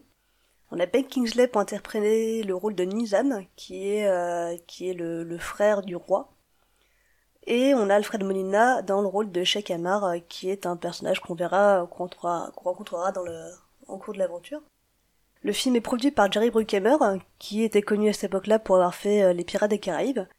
et pourquoi c'est lui qui, qui est producteur du film? Parce que l'idée au départ de ce film était de créer une autre franchise aussi grosse que celle des Pirates des Caraïbes, et du coup on a fait appel au même producteur pour essayer de lancer, euh, pour essayer de lancer une, nouvelle grosse production. Et Jordan Mechner, donc le, réalisateur, le, créateur de Prince of Persia, a lui été consulté pour l'écriture du scénario, euh, ce qui lui a permis, d'après lui, d'apporter des nouvelles intrigues par rapport aux jeux vidéo, qui avait pas d'enjeu. Et euh, pour lui, qui, comme on l'a vu précédemment, était inspiré par des films comme Robin des Bois, Indiana Jones, ça, ça permettait de faire une sorte de ressources, un retour aux sources pour lui. En tout cas, de mettre un pied dans le, dans le monde du cinéma comme il a toujours voulu faire. Et donc euh, je peux vous donner quelques anecdotes autour du film. Alors, on peut effectivement parler du fait que euh, Dastan euh, est joué par un acteur assez blanc. Le rôle avait au départ été offert à alors j'ai mal prononcé le nom, Ritrik Roshan, qui est un acteur indien. Mais on avait aussi proposé le rôle à Zac Efron et Orlando Bloom. Donc voilà, pour, pour, ce qui est de l'image du prince, je... Ouais, Orlando Bloom, non merci quoi. Boromir of Persia. Legolas of Persia. Hein? Legolas of Persia, oui. Ah oui, pardon. Je veux voir Alors Je veux voir Orlando Bloom en, Prince de Perse, moi. bah, bah, écoute, vas-y. Le voir escalader sur des cailloux qui s'effondrent et tout, mais à fond, quoi. euh, Qu'est-ce qu'on a aussi donc dans le film Le film, alors le film n'a pas eu beaucoup de succès. Euh, apparemment, il a plus, euh, il a plus rapporté au niveau de ses ventes DVD et Blu-ray. Euh, malgré le fait qu'au départ, il voulait faire une trilogie, ça n'a jamais vu le jour. Parce que, ben, comme on a pu commencer un peu à l'aborder, le, le, jeu souffrait déjà du succès d'Assassin's Creed donc un autre jeu Ubisoft, et euh, c'est le... Et un très bon film aussi, hein, d'ailleurs, soit disant poisson. On, rappelle que donc le film est sorti en 2010, et en fait ce qui s'est passé c'est qu'effectivement après, donc, après la trilogie Les Sables du Temps, il s'est passé trois ans euh, sans nouvelles de Prince of Persia avant un épisode unique en 2008. Sur Nintendo DS. Et après ça... Non, c'est pas celui-là? Non, non, non, un, Prince of Persia. Euh, non, bah il y en a, il y en a eu des, il y a eu des petits portages à droite à gauche, mais sans vraiment gros jeu Prince of Persia. Ah oui. Et il y a eu un Prince of Persia en 2008, qui, euh, on va revenir dessus tout à l'heure, et en fait après il s'est rien passé non plus, euh, avant 2010. Et donc effectivement la licence revient un peu en 2010, quelques années après, une fois que Assassin's Creed a beaucoup percé aussi. Et du coup, euh, effectivement, je pense que rien que de base, est-ce que le pitch ambiançait beaucoup de personnes? Je suis pas sûr. Du film ou du jeu? Du film, du film, le film en 2010 après toutes ces années euh, de creux dans les jeux, etc., je suis pas sûr. Bah, que deux ans, en fait, hein, euh, hmm finalement. Tu veux dire, c'est quoi l'idée de faire un film alors que la licence essouffle un peu? Ben, c'est un peu, c'est un peu le sentiment, c'est qu'effectivement, comme l'épisode de 2008 n'avait pas convaincu, et qu'avant ça, il y avait eu trois ans un peu euh, sans trop de nouvelles de Prince of Persia, revenir au sable du temps, ben, quasiment du coup cinq ans après, après la sortie de la licence, alors que ça s'écroulait un peu, voilà, en termes de timing, je sais pas si c'était le meilleur timing. Et puis bah derrière, euh, le film a un peu souffert de son retour critique, le vendant comme un film euh, un film. Juste un film. Mais alors justement, le, but, le but c'était peut-être de vouloir justement relancer un petit peu l'univers du jeu à travers un film et de d'y apporter un souffle nouveau euh, et un attrait qu'on n'avait pas avant, même si même si on retrouve quand même beaucoup du jeu dans le film. Ce serait pas pour un peu, je sais pas, réveiller la, la, curiosité des joueurs, des gens qui ont joué et éventuellement ceux qui n'ont jamais joué pour les les conduire un petit peu vers le jeu. Ah mais je pense que le film était sûrement fait dans, ce, dans cet axe-là, euh, bien que c'était une idée de longue date aussi. Euh, mais je pense que en termes de... sa sortie aurait beaucoup plus plu si le jeu était sorti en 2004 ou 2005, tu vois. Ouais. Ouais, mais quelle est la, la, différence fondamentale en fait euh, Pourquoi lui il a pas marché alors qu'il essayait de s'inspirer du, du, succès de, Pirates des Caraïbes? Qu'est-ce qui qui change globalement? C'est quoi? C'est le scénar qui est trop compliqué pour un film blockbuster comme ça? C'est la, la prestation de. Non, c'est que c'est très mal, c'est très mal mené, euh, clairement. Euh, enfin, tu passes d'une scène à une autre sans comprendre bien pourquoi est-ce que on, on, va de là à là. Euh, il y, a... Il y, a eu quelques soucis de production, etc., qui font qu'effectivement le film va à 100 à l'heure et ne se pose jamais. Il va à 100 à l'heure, et puis en plus, le prince passe son temps à aller d'un endroit et à revenir dans un autre endroit. Enfin, c'est pénible à regarder, quoi. Ouais. Et en fait, il y, y a, beaucoup de petites scènes ce qui fait que du coup, au visionnage, t'as cette impression que t'as regardé 2h30 de film alors qu'en fait t'en as vu qu'une heure 15 quoi. Parce qu'il y a beaucoup beaucoup de choses qui vont très très vite tout le temps, il y a beaucoup de petites scènes. Et au visionnage, en fait, ça rend, euh, ça rend l'afflux d'informations, etc., assez, assez énorme.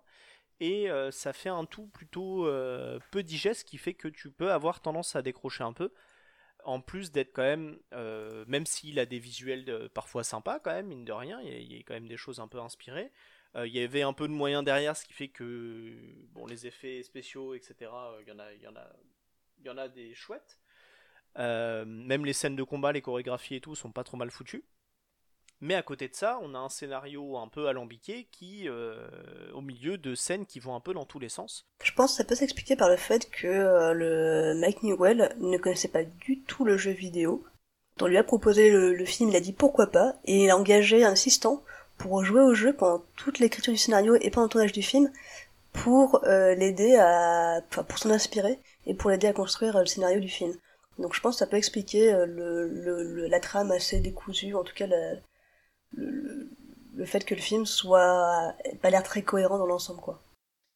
Je pense que c'est effectivement un peu le problème hein, quand tu essaies d'adapter un jeu vidéo et que tu n'y as pas joué, euh, c'est que euh, tu peux pas tu, peux pas facilement calquer euh, trois jeux qui ont en plus parce que pour finir un jeu quand même vous y passer un certain nombre d'heures, c'est pas juste deux heures de film max au cinéma, c'est un peu plus dedans que ça, même si tu mets toutes les vidéos les unes à côté des autres, t'as quand même envie de reproduire certains niveaux pour, assez caractéristiques pour euh, donner aux, gens qui vont voir ton film un peu euh, le, sentiment de s'y retrouver. Et puis en fait, en général, euh, c'est pourri. Hein. Le pire exemple dans tout ça étant, sinon Assassin's Creed, du moins Mario Bros dans les années 80. Après, après c'est très compliqué aussi parce qu'effectivement, Prince of Persia, c'est un jeu quand même de game feel, enfin de sensations en jeu. Euh, et il arrivait à diluer sa narration tout au long justement de, euh, de tes aventures de plateforme, etc. Donc oui, ça peut donner des scènes euh, de combat ou d'acrobatie et tout plutôt impressionnantes. Mais après, qu'est-ce qui fait la force de la saga quand c'est pas toi qui fais ces actions impressionnantes? Et effectivement, je, je, suis pas sûr que ça soit forcément le plus facile.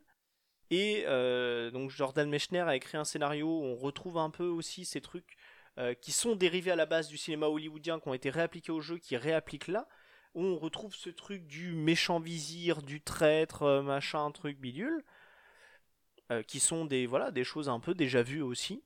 Et tout est assez calculé et donc accumulé au script et à la mise en scène. Oui, mais concrètement, c'est pas un problème en fait de réutiliser des tropes d'une certaine forme de narration parce que tu vois le, le truc du méchant vizir, euh, effectivement, c'est dans tous les Prince of Persia, mais c'est aussi dans beaucoup beaucoup de films d'aventure euh, qui mettent en scène l'Orient, euh, les, les arabisés, avec son, son, origine qui viendrait des contes des milliers et une nuits. C'est pas un problème du tout en fait. Je pense que effectivement c'est pas une mauvaise idée que d'avoir dit qu'il fallait que faire un genre de de succession filmique à euh, ce que donnait euh, Pirates des Caraïbes. Parce que pareil hein, euh, tous les trucs de pirates c'est aussi galvaudé à mort le capitaine pirate avec sa jambe de bois. Enfin en fait c'est des, des genres qui sont ultra codifiés. Là où où y a où ça a pas marché c'est que bah c'est que justement et c'est dommage hein, c'est que on, on le voit pas assez tout ça. On n'a pas vraiment l'impression d'être euh, dans ce mélange oriental euh, avec euh, ces conceptions des mille et une nuits. Il n'y a pas de génie, comme tu le disais tout à l'heure, Ordos. Et ça, c'est vraiment quelque chose qui manque. Il y a du sable, il y a les, la, question du temps, mais, mais comme ça va à, 2000 à l'heure, c'est... voilà, et puis et puis il y, a un discours qui fait que bah on sait pas trop quoi faire de tout ça quoi. Non mais si, c'est pour ça aussi que je te parlais de, de script parce que donc il y a le scénario qui est une chose, qui est l'histoire que tu veux raconter, etc. Derrière, il y a le script qui est écrit, donc qui sont la façon dont tu racontes ce scénario. Donc ça peut être tes dialogues, mais ça peut être pas mal de choses euh, aussi dans l'agencement de tes scènes et de, de ce qui se passe. Et derrière, tu as la réalisation. Et en fait, le, script et la réalisation font que tout est diablement prévisible. Et, et du coup, il n'y a aucun, aucun effet de surprise. Enfin, rien n'est fait avec génie le, film ne te crée jamais aucune surprise et va là où tu l'attends. Et il y va vite et il y fonce sans trop se poser de questions. Et, euh, et voilà, et du coup, ça rend un truc pas forcément désagréable, mais pas forcément passionnant non plus à suivre. c'est surtout que, bon, ils ont mis le thème de l'Orient, etc. Euh, ils, auraient pu, euh, ils auraient pu le faire n'importe dans n'importe quel autre univers, ça marchait en fait. Ce qu'ils ce qu'ils voulaient, c'est juste un, un héros euh, un, qui un peu euh, qui, qui, cabotine un peu et euh, une histoire de, de enfin de, de, de, fantastique en fait. C'est vraiment relancer la machine à blockbuster et et ils ont dis ah bah tiens ça ça marche on va on va donner le pitch de la Perse et, voir un peu comment comment ça comment ça va percer quoi. Oui non oui j'ai pas fait exprès pour le coup. Perce percer super ça tombe, ça tombe bien parce que c'est particulièrement mon, argument. Je pense que euh, tout comme pour Pirates des Caraïbes ou pour euh, plein d'autres, euh, que ce soit des jeux ou des, des films, j'ai l'impression que le décor est, pas tant important, il donne une certaine ambiance, mais que concrètement et globalement, les plots, les scénars de base changent pas trop la donne. Et on peut quand même remercier les studios Ubisoft d'avoir tenté de faire quelque chose avec cette question du temps parce que bah justement, on ne se sert pas juste du décor sous prétexte de faire un, énième euh, film pour l'ambiance, mais il y a ou un jeu pour l'ambiance, mais il y a quelque chose qui va aller prendre le sable. Tu le trouves pas n'importe où le sable. Hein. On t'aurait pas pu faire les sables du temps en Irlande par exemple. Enfin, t'aurais pu faire la tourbe, hein. la tourbe du temps. Ouais, ça aurait pu être pas mal. Hein. Euh, la tourbe du temps? Ouais, la, tourbe du temps, pourquoi pas? Ça aurait été stylé, Pourquoi pas? Avec un, vieux paysan irlandais en train de faire cuire sa tourbe qui se transforme en, en, impératrice du temps qui lui explique qu'il faut qu'il arrête de la brûler parce que sinon le temps se fige, euh, ouais, ça peut, ça peut se penser. Ça serait pas une dague du temps, mais un trèfle du temps, par exemple. Une bière du temps. Mm. c'est ça, une Guinness du temps. Filmé par Ken Loach et, euh, et là t'as le film, euh, le film d'aventure du siècle. Là t'as une histoire sociale sur l'histoire de la galère du prince. Ouais. Bon, et en tout cas, du coup, ouais, ce film, euh, ça donne pas grand chose, mais il a été accompagné par la sortie d'un jeu. Un magnifique jeu. Les Sables Oubliés. le dernier Prince of Persia. c'est ça, il porte bien euh, son nom. Si je me trompe pas. C'est le, le Prince of Persia qui s'est fait ensevelir sous les sables après. Et puis voilà, il a été oublié pour être remplacé par euh, Assassin's Creed ensuite. Bah, Assassin's Creed Brotherhood est sorti à la même époque et ça l'a complètement bah, enseveli, comme tu dis. Et en plus, il me semble qu'Assassin's Creed Brotherhood se passe en Turquie. Non, en Italie. En Italie, il y a pas la Turquie encore? C'est pas tout de suite? Si, mais c'est après, c'est beaucoup plus après. Mais c'est pas Brotherhood. Après, c'est Revelations. Assassin's Creed Brotherhood, il se passe à Rome. Ça, ça se passe à Rome. C'est Revelations qui se passe en Turquie. Oh, de toute façon, c'est le même pays. De toute façon, tout ça, c'est. Il y, y, a le tout premier qui se passe à Massif, si tu veux. Il se passe en Syrie. Arrête. Pour moi, c'est pareil. Alors, tu sors de ce podcast. Oh là là. Et donc dans, dans, dans, ce nouvel opus sorti en 2010, on a euh, donc on retrouve à nouveau euh, bon je vais l'appeler Dastan parce que c'est comme il s'appelle Dastan dans le film. Mais tu, tu nous as pas dit d'ailleurs Lilith ce que ça voulait dire Dastan. Ah alors Dastan ça veut dire euh, je retrouve ma note euh, c'est veut dire les contes contes de fées si je me souviens. Oui ça veut dire contes de fées en langue perse. Un Dastan c'est une histoire centrée sur un personnage courageux qui cherche à protéger les siens d'un éventuel ennemi véhiculant ainsi un modèle de bravoure. Voilà, tu, tu peux le voir. Euh, c'est particulièrement le. Comme tu peux le voir dans le prince. D'ailleurs, c'est rigolo, ça ressemble aussi à Dust en anglais. Ah. Poussière, sable. Oh, superbe, superbe. Je sais pas si c'est fait exprès, mais euh, je trouve ça rigolo. Et alors, tu peux me donner une autre explication pour euh, Tamina et Nizam et euh, Shekamar et. Non, non, non, ça s'arrête là. Merci de ne pas avoir essayé. Du coup, on retrouve Dastan euh, qui va porter secours à son frère Malik, euh, qui est dans son château, qui est assiégé par une armée adverse, alors on sait pas laquelle. Alors si je me souviens bien, normalement, il se, historiquement, chronologiquement dans l'histoire, il s'intercale entre euh, les salles du temps et, euh, et le, la nuit guerrier, je crois. C'est ça. Donc, du coup, il, donc l'armée, donc Malik, le Malik se fait attaquer, Dastan vient l'aider, et à court de, de à court d'armée, ils vont faire appel à l'armée de Salomon, qui est une armée de morts-vivants, qui transforme les gens en statues de sable. D'ailleurs, ils m'ont rappelé les, statues euh, l'armée de la momie euh, du film de 99, c'était assez, euh, c'était assez drôle. Et l'armée va s'avérer incontrôlable, et elle est dirigée par Ratash, qui lui m'a rappelé le démon de Darkness dans, dans Legend, dans le film de Ridley Scott de 85, parce que je le trouve aussi ridicule. Et, et d'ailleurs, le, prince ressemble à Tom Cruise, un, mauvais Tom Cruise, hein. donc ça, la boucle est bouclée. Et euh, du coup, le, le, prince sera à nouveau assisté encore une fois par une, par une belle femme, il sera assisté cette fois-ci par Razia, qui est la gardienne des eaux et la dernière survivante des djinns. C'est une maride. Et elle va lui conférer... Euh... De quoi? C'est une maride, donc une, une djinn euh, de l'eau, a priori. Alors, les djinns, les djinns, juste pour mettre le contexte, c'est euh, des créatures euh, de la mythologie arabique. Pour faire très vite. Rien à voir avec les génies, donc. Alors, ça vient de là. D'accord. Ah mais alors, dites, eh, est-ce qu'on n'aurait pas enfin nos génies? Et ben voilà. Et ben voilà. Il ressemble quand même, il ressemble quand même pas du tout à, à celui d'Aladin. bah, il ressemble pas non plus au Jean Jenny de David Bowie. Oui, mais parce que c'est, c'est un, oui. Bon, je ne, je ne relèverai pas cette. Euh, Et donc la, la, jolie princesse, enfin la jolie Jean va lui donner des pouvoirs euh, donc qui permettent de contrôler encore une fois le temps et les eaux. Euh, par exemple, pour créer, on va pouvoir solidifier de l'eau pour créer des points d'accroche. Bah, heureusement qu'il y avait une bonne tuyauterie dans le, dans le système et un bon système d'évacuation dans le dos euh, dans le palais parce que sinon ça aurait servi à rien. Et euh, enfin voilà, globalement, je, euh, moi je l'ai trouvé. Alors déjà le prince, donc je disais, je l'ai trouvé assez moche. Je trouve qu'il ressemble à Mark Wahlberg, donc il, a, il donne vraiment pas envie. C'est pas gentil pour Mark Wahlberg. Bon, il est pas beau. oui, mais le prince est encore plus moche. Imagine qu'il nous écoute. Qu'est-ce que tu lui réponds, hein? Bah ouais, elle sait pas ça. Nous fait... Je dirais, je dirais qu'il est pas aussi beau que Jack Gyllenhaal. Ça nous fait un de nos cinq écouteurs euh, qui qui abandonne. Sur le physique des modèles 3D, je veux bien, mais pas sur celui des gens. Depuis le début, j'aime bien diviser. Euh, et donc Malik est pas particulièrement fut-fut, donc euh, enfin enfin fut-fut. On s'entend, il, il, se fait avoir euh, par le pouvoir. Euh, donc ils ont un sceau pour pour pour libérer l'armée de Salomon. Ils ont un, un sceau qui est divisé en deux parties. Chacun des deux frères en a un et euh, ils doivent se retrouver pour euh, réunir le sceau et pour pouvoir arrêter l'armée.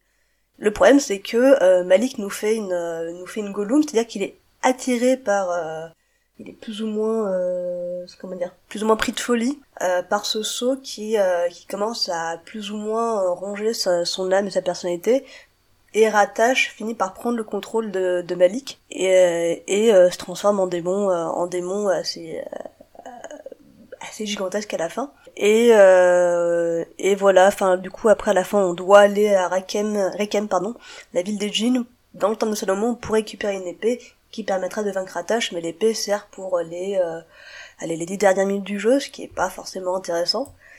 Euh, globalement les combats euh, bon bah ça change pas trop quoi il y en a toujours des ennemis qui sont assez nombreux à chaque fois a une dizaine ou une vingtaine à la fois euh, au départ, on se retrouve à combattre une armée, euh, l'armée qui envahit le château. Après, on combat l'armée euh, de Salomon. Euh, ce qui, qui, pareil, on retrouve encore des créatures assez énormes. On a un moment, on a une espèce de gros des sables. Et euh, à fur et à mesure qu'on avance, on a aussi de plus en plus de boss euh, qui sont assez faciles à faciles à combattre. Je dirais que le, globalement, le, le, le le, la jouabilité est franchement assez simple quoi. On a on a une histoire, on a une progression du jeu qui est hyper linéaire. Les combats sont assez faciles et rapides. Euh, même même si on a des pouvoirs, c'est relativement facile de, combattre les ennemis. Les pouvoirs sont là principalement que pour euh, pour les phases de combat, donc les, les phases de les phases de plateforme. À part euh, ce qu'on faisait déjà avant, c'est grimper sur les murs, euh, s'accrocher et tout ça, ça a pas beaucoup de il y a vraiment rien de nouveau euh, nouveau sous le soleil. Donc c'est pas c'est pas un jeu que moi j'ai trouvé particulièrement euh, divertissant ou même prenant quoi parce qu'il y a pas de il y a pas sensation de danger. À aucun moment on se sent on se sent pris par le danger ou, ou on a peur pour le prince. Donc c'était voilà moi globalement c'est pas un pas un jeu qui m'a qui m'a franchement qui m'a franchement fait kiffer de jouer. En plus, j'ai joué sur la PS3, donc c'était pas, c'était un petit, un petit retour en arrière. En plus, le problème, c'est que j'avais joué à Assassin's Creed. Alors moi, je me suis mise à jouer à, à Prince of Persia après Assassin's Creed. Donc du coup, j'étais assez déçu. Euh, j'ai l'impression d'avoir un jeu qui s'apparentait plus à du beat'em up que à vraiment une aventure où on a l'habitude d'avoir Assassin's Creed d'avoir un monde ouvert. Là, c'était assez limité. Voilà, c'est pas, c'est pas le meilleur jeu de la saga. On comprend pourquoi euh, ça s'est arrêté après parce que c'est, c'est pas, ça donne pas envie de se relancer dedans, quoi. Bah, il y a eu un concurrent direct, hein. Après, je soupçonne aussi un jeu, euh, un jeu un peu limité et précipité pour le coup de il faut un jeu pour accompagner la sortie du film. Et c'est marrant parce que quand même dans le film, c'est euh, Dastan et son frère, et d'ailleurs il a un autre frère, il a deux frères, pas un, euh, qui vont prendre la cité, alors que dans le jeu, c'est la cité du frère qui s'est attaquée. C'est assez rigolo quand même cette différence. Je sais pas trop qu'est-ce qui, qu'est-ce qui pourrait l'expliquer, mais en tout cas, elle existe. Après, petit truc rigolo, euh, c'est que donc moi j'ai joué, j'ai relancé un peu tous les jeux là pour, euh, pour la préparation du podcast. Hein. Je les ai pas tous faits en entier, mais voilà, j'en ai relancé plusieurs. Euh, et en fait, j'ai lancé les Sables du Temps. Et peu de temps après, j'ai lancé les Sables oubliés. Et en fait, il s'avère, en tout cas, j'ai eu ce gros feeling. Il faudrait vérifier avec des vidéos comparatives ou quoi. Mais en fait, le début du jeu, j'ai l'impression que c'est exactement le même.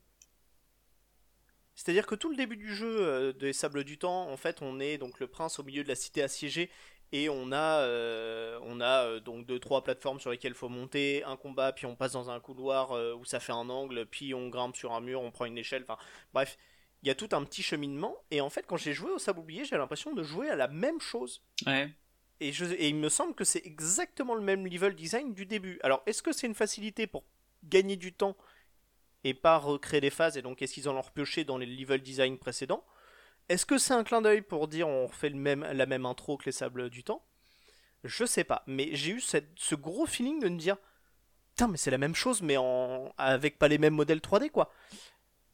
Et, c'était extrêmement bizarre, et euh, est-ce que ça serait pas un espèce de remake inavoué? Euh, alors du coup dans ce cas-là Prince of Persia, enfin la franchise Prince of Persia est vouée à faire des remakes vu qu'il faut refaire un remake euh, des Sables du Temps, euh, c'est la, enfin c'est une boucle. Quitte à se lancer dans la dans la boucle de la temporalité, c'est c'est sans fin. Bien sûr. Mais ne font-ils pas ce remake pour prendre la température et créer un nouveau Prince of Persia?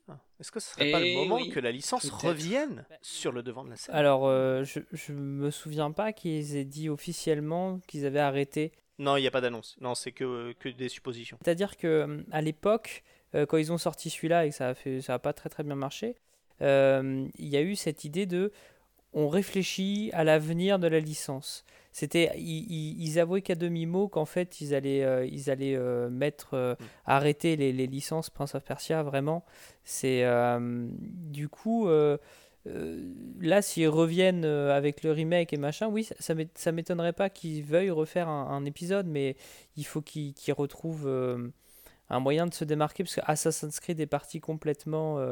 en fait, c'est détaché des choses intéressantes de, de, Prince of Persia, puisqu'en fait, tous ceux qui apportaient le, le design, enfin, le, les bonnes idées, etc., sont partis vers le Assassin's Creed. Et du coup, bah après, ils n'arrivaient pas à essayer de se différencier complètement de ce Assassin's Creed, puisque Assassin's Creed vient de Prince of Persia. Et là, est-ce que, euh, avec le remake et peut-être un autre opus plus tard, est-ce que il faut vraiment qu'ils trouvent une nouvelle idée? Parce que là, on a, on a 20 ans après, euh, après le Prince of Persia, on peut plus nous refaire des, des jeux euh, comme avant, quoi. C'est donc il faut vraiment qu'ils trouvent les bonnes idées et qu'ils qui puisse se démarquer et dire oui, effectivement, Prince of Persia peut exister. Et euh, c'est pas simplement un bête beat'em up euh, ou un bête platformer, quoi. Hmm. Bah, euh, justement, euh, vont-ils réussir à réinventer Prince of Persia? C'est Hmm. leur, leur prochain défi, peut-être. Ouais. Et, euh, et donc, du coup, avant de terminer, je voudrais, euh, parce que je pense que là, on a, déjà fait un beau tour, je voudrais juste faire une passe par le jeu de 2008, qui est un jeu euh, euh, qui n'a pas beaucoup marché, qui a été assez mal reçu. Et en fait, qui est un jeu qui était plutôt audacieux et qui tentait des choses. Donc là, on se plonge dans, un, dans une Perse déjà beaucoup plus proche des Mille et Une Nuits, que ça soit dans, ses musiques, mais aussi dans son ambiance et ses décors. Dans un royaume, on ne sait pas trop où. Et en fait, on joue le prince qui est un vagabond, et qui va tomber sur une, euh, une princesse, qui s'appelle Elika, et qui va essayer d'empêcher son père de euh, libérer le démon Ahriman euh, au sein du royaume. Donc au début on comprend pas trop pourquoi il fait tout ça, etc. Et en fait il va s'avérer que la princesse Elika euh, a des pouvoirs. Et en fait, ensemble avec le prince, ils vont euh, explorer et parcourir le royaume afin de libérer les terres qui ont été euh, infectées par, euh, par les substances démoniaques en gros de, euh, de et c'est un jeu qui du coup, donc c'est beaucoup plus un jeu d'exploration et de parcours en fait, où toutes les, tout, tout est super fluide. Et en fait, il y a un vrai flow qui se dégage de, des ascensions et des parcours que tu fais. Donc il y, a pas, y a très peu de moments où tu vas dire Ah, Attends, où est-ce que je dois aller? Tu cherches jamais ton chemin. Par contre, il y a une fluidité dans les actions, etc., qui rend en fait toute l'exploration assez agréable. Et en fait, le jeu, euh, pour moi, s'approche beaucoup plus d'un jeu comme, euh, comme Flower ou ce genre de jeu où effectivement tu te laisses un peu porter par le flow. Et Ou de journée un peu. ou Journey c'est dans, le même genre, euh, parce que effectivement il y, a un- il y a un vrai flow dans tes actions. Et, euh, et d'ailleurs, dans ce jeu-là, tu ne peux pas mourir. Et c'est quelque chose qui a été beaucoup reproché au jeu. Et ça, on pourra lancer tout un débat sur la difficulté à partir de ça si on veut. Mais c'est un jeu où tu ne peux pas mourir. Et en fait, je pense que ça participe à ce truc de bah, vis ton aventure et vraiment euh, laisse-toi porter par le flow du, truc et, euh, et te soucie, explore et, profite plus que je veux te mettre du challenge avec plein d'ennemis et des choses comme ça. Et voilà, et en fait c'est un jeu très sous-estimé et qui est vraiment très très cool et que j'encourage les gens à rejouer. Et je pense qu'aujourd'hui, si je devais les faire jouer à un jeu, ça serait à celui-ci. Parce que Prince of Persia, euh, Les Sables du Temps, même s'il reste, je pense, très agréable à jouer aujourd'hui, a tout de même un peu vieilli et quand même un peu raide sur certaines choses. Et puis tout le monde euh, y a joué ou en a entendu parler. Et du coup, je serais beaucoup plus tenté de leur dire, bah, essayez celui-là et euh, donnez-lui sa chance. En vrai, je pense qu'il avait des choses. Il, avait un parti pris qui tentait pour l'époque et qui était assez audacieux. Et rien que pour ça, j'ai envie de le récompenser, quoi. En plus d'avoir une DA assez chouette, euh, enfin, voilà. Le Prince of Persia de 2008, moi je le recommande. Euh, c'était voilà, c'était tout. c'est tout ce que j'avais à dire sur lui, mais euh, Mais ce qui est, ce qui est assez étonnant, c'est que du coup, ça en fait un, un personnage de- d'aventurier solitaire. Oui. Euh, et donc, en fait, finalement, l'histoire qui. C'est un peu. Enfin, je sais pas moi, le, le rapport à Elika qu'il trouve dans le désert, alors qu'il cherche son âne, ça me fait un peu penser au Petit Prince. euh, avec Antoine de Saint-Exupéry qui rencontre le petit prince, euh, tu vois, c'est un peu, c'est un peu ça. Bah, en fait, surtout, ce jeu s'appelle Prince of Persia, mais en fait, il pourrait tout à fait s'appeler Princess of Persia. Ouais, Parce que le jeu est très centré autour d'Elika et de son royaume, et la partie du prince d'où il vient, son vrai royaume, etc., machin truc, tout ça, en fait, l'est pas du tout abordé. ouais puisqu'en fait, on ne sait pas d'où il vient. en pourquoi fait. il est vagabond Ouais. et tout, euh, on l'aborde Ouais. très très peu. Et du coup, en fait, c'est un jeu qui aurait pu s'appeler, je pense, Princess of Persia, que ça serait tout à fait Mhm. passé. Mais euh, bref, euh, en tout cas, un épisode euh, hyper intéressant qu'il faudrait décortiquer, et peut-être qu'un jour j'en écrirai un article euh, sur mon blog. Mais voilà. En tout cas, c'était une belle tentative de la part d'Ubisoft d'essayer de sortir de, du moule Assassin's Creed, euh, qui du coup lui faisait énormément d'ombre. Hein. On peut pas avoir deux licences qui, euh, qui vont avoir à peu près le même genre de d'ambiance et d'intérêt pour les joueurs, et malheureusement c'est ça quoi. Mais maintenant que Hum, Et de s'éloigner aussi des sables du temps. Et d'ailleurs, ils en sont revenus justement après l'échec de ça, et Mhm. euh, pour faire dans la facilité et revenir un peu au sable du temps et essayer de brosser le fan dans le sens du poil. Bah, faut dire aussi que Assassin's Creed est parti dans une autre direction. Donc euh, Mm. il laisse aussi une place à, euh, à reprendre un jeu un peu plus, euh, plus platformer, quoi. Voilà un peu pour un grand grand tour de la saga.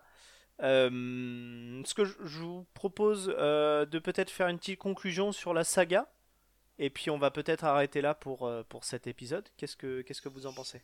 Ouais, ça me va. Moi, ça me va. J'ai quand même une dernière question à poser avant de, de, vous, de, vous demander vos avis.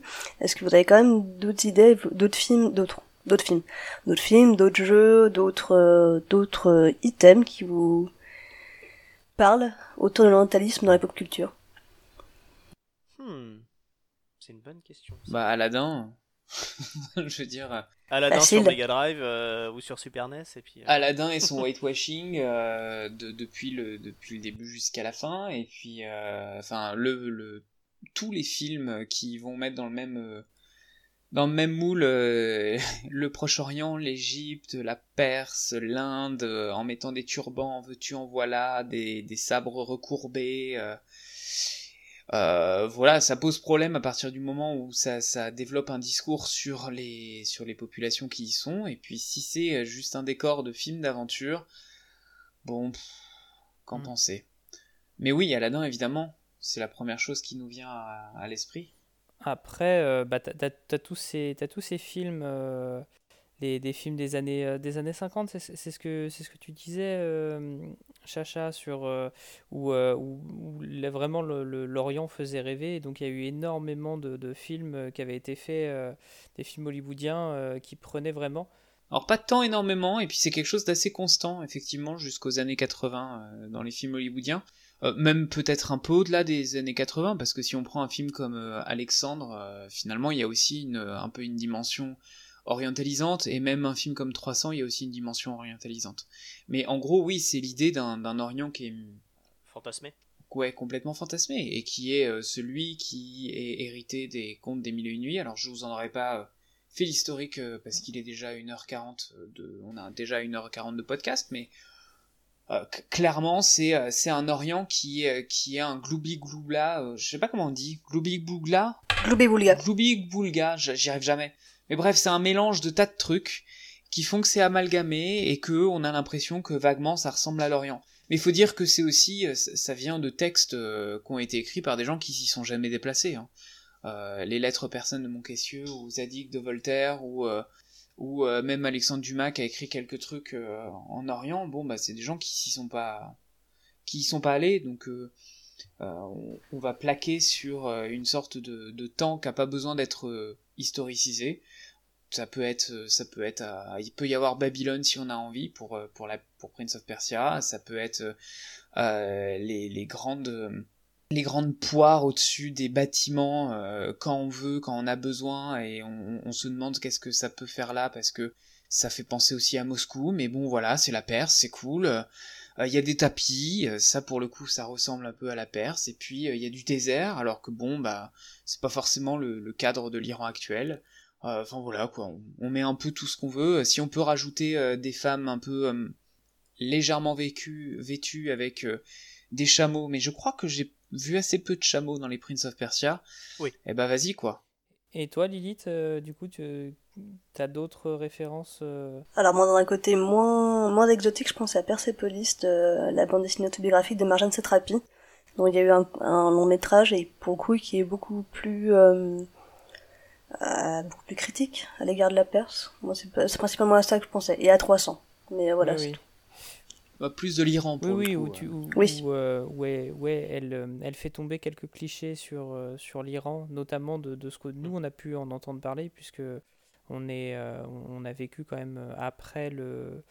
Après, enfin, on, on est né après l'embargo américain, donc on, on, a vraiment cette vision de l'Iran qui est, que, qui est celle que qu'on nous a donné en fait.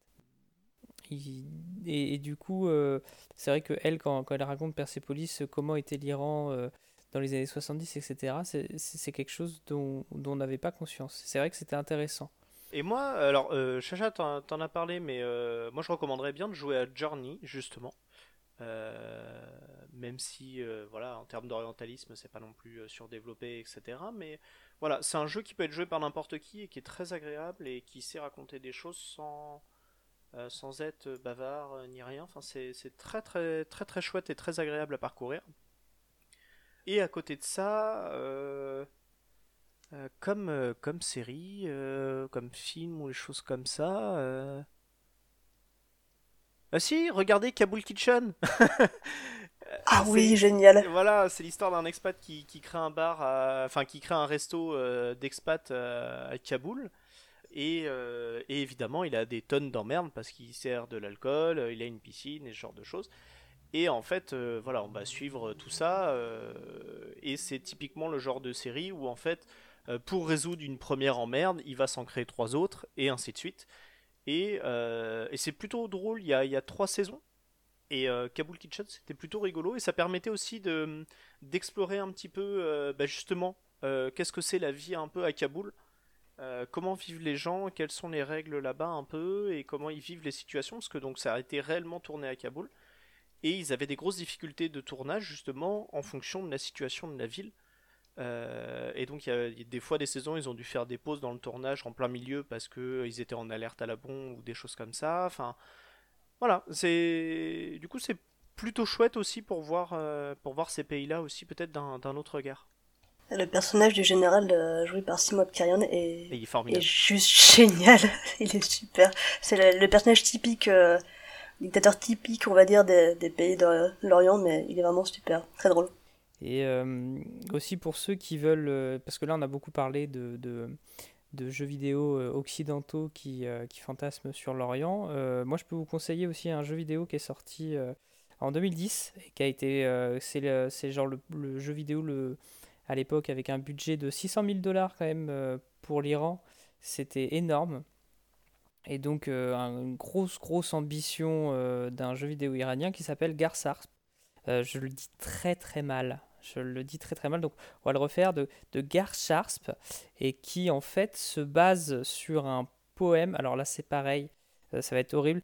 Euh, d'A- d'A- D'Abu Nasr- Ali ibn euh, Azadi. tu- Tu, ouais. veux pas le, tu veux pas dire le nom, euh, le nom français Euh, on va Azadi qui est donc un, un poète perse du XIe siècle et donc qui raconte, euh, qui raconte l'histoire euh, épique de, de Garsharsp, qui euh, donc qui va, euh, qui va euh, un peu comme comme euh, l'Odyssée. euh, L'Odyssée d'Ulysse qui va aller dans plusieurs pays, qui va aller combattre des créatures mythiques, il va se battre contre un dragon, etc. Et, et donc du coup, dans, le jeu essaye de retranscrire un peu ces, ces- ce, ce- poème épique. Euh, donc c'est un jeu beat'em up hein, assez, assez enfin, pas très maniable euh, et qui utilise beaucoup beaucoup de logiciels libres parce que bah, en fait ils n'ont pas tous les droits puisque tu as l'embargo américain. Donc euh, ils peuvent pas avoir les kits de développement pour les consoles, etc. Mais n'empêche que c'est euh, c'est assez c'est un des seuls jeux que vous pourrez avoir qui a été fait en Iran et qui a réussi à s'exporter et qu'on peut trouver sur, euh, actuellement sur des, sur des plateformes de distribution comme Steam. Donc voilà, si ça vous intéresse de faire un jeu un peu, un peu cassé mais qui, qui, raconte quand même quelque chose de, de ce que voulait faire euh, l'Iran de l'époque, bah, bah jouez-y, ça peut être intéressant.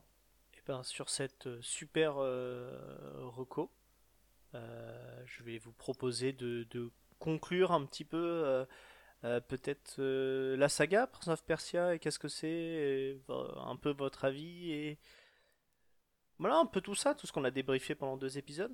Moi, je, moi, je préfère Assassin's Creed. Ce sera mon mot de ma fin. Euh, Moi, je dirais la 2D, c'était mieux. Oui, voilà, c'est ça. C'était, c'était bien. Et, et toi? Euh, je sais pas comment conclure, mais euh, moi je trouve que c'est une chouette saga et en fait j'ai grandi avec elle. Euh, J'étais pile dans le public cible au moment où Ubisoft l'a récupérée, etc. Et voilà, je trouve ça juste dommage qu'elle ait disparu parce que je- elle a apporté beaucoup de choses sur le jeu vidéo actuel.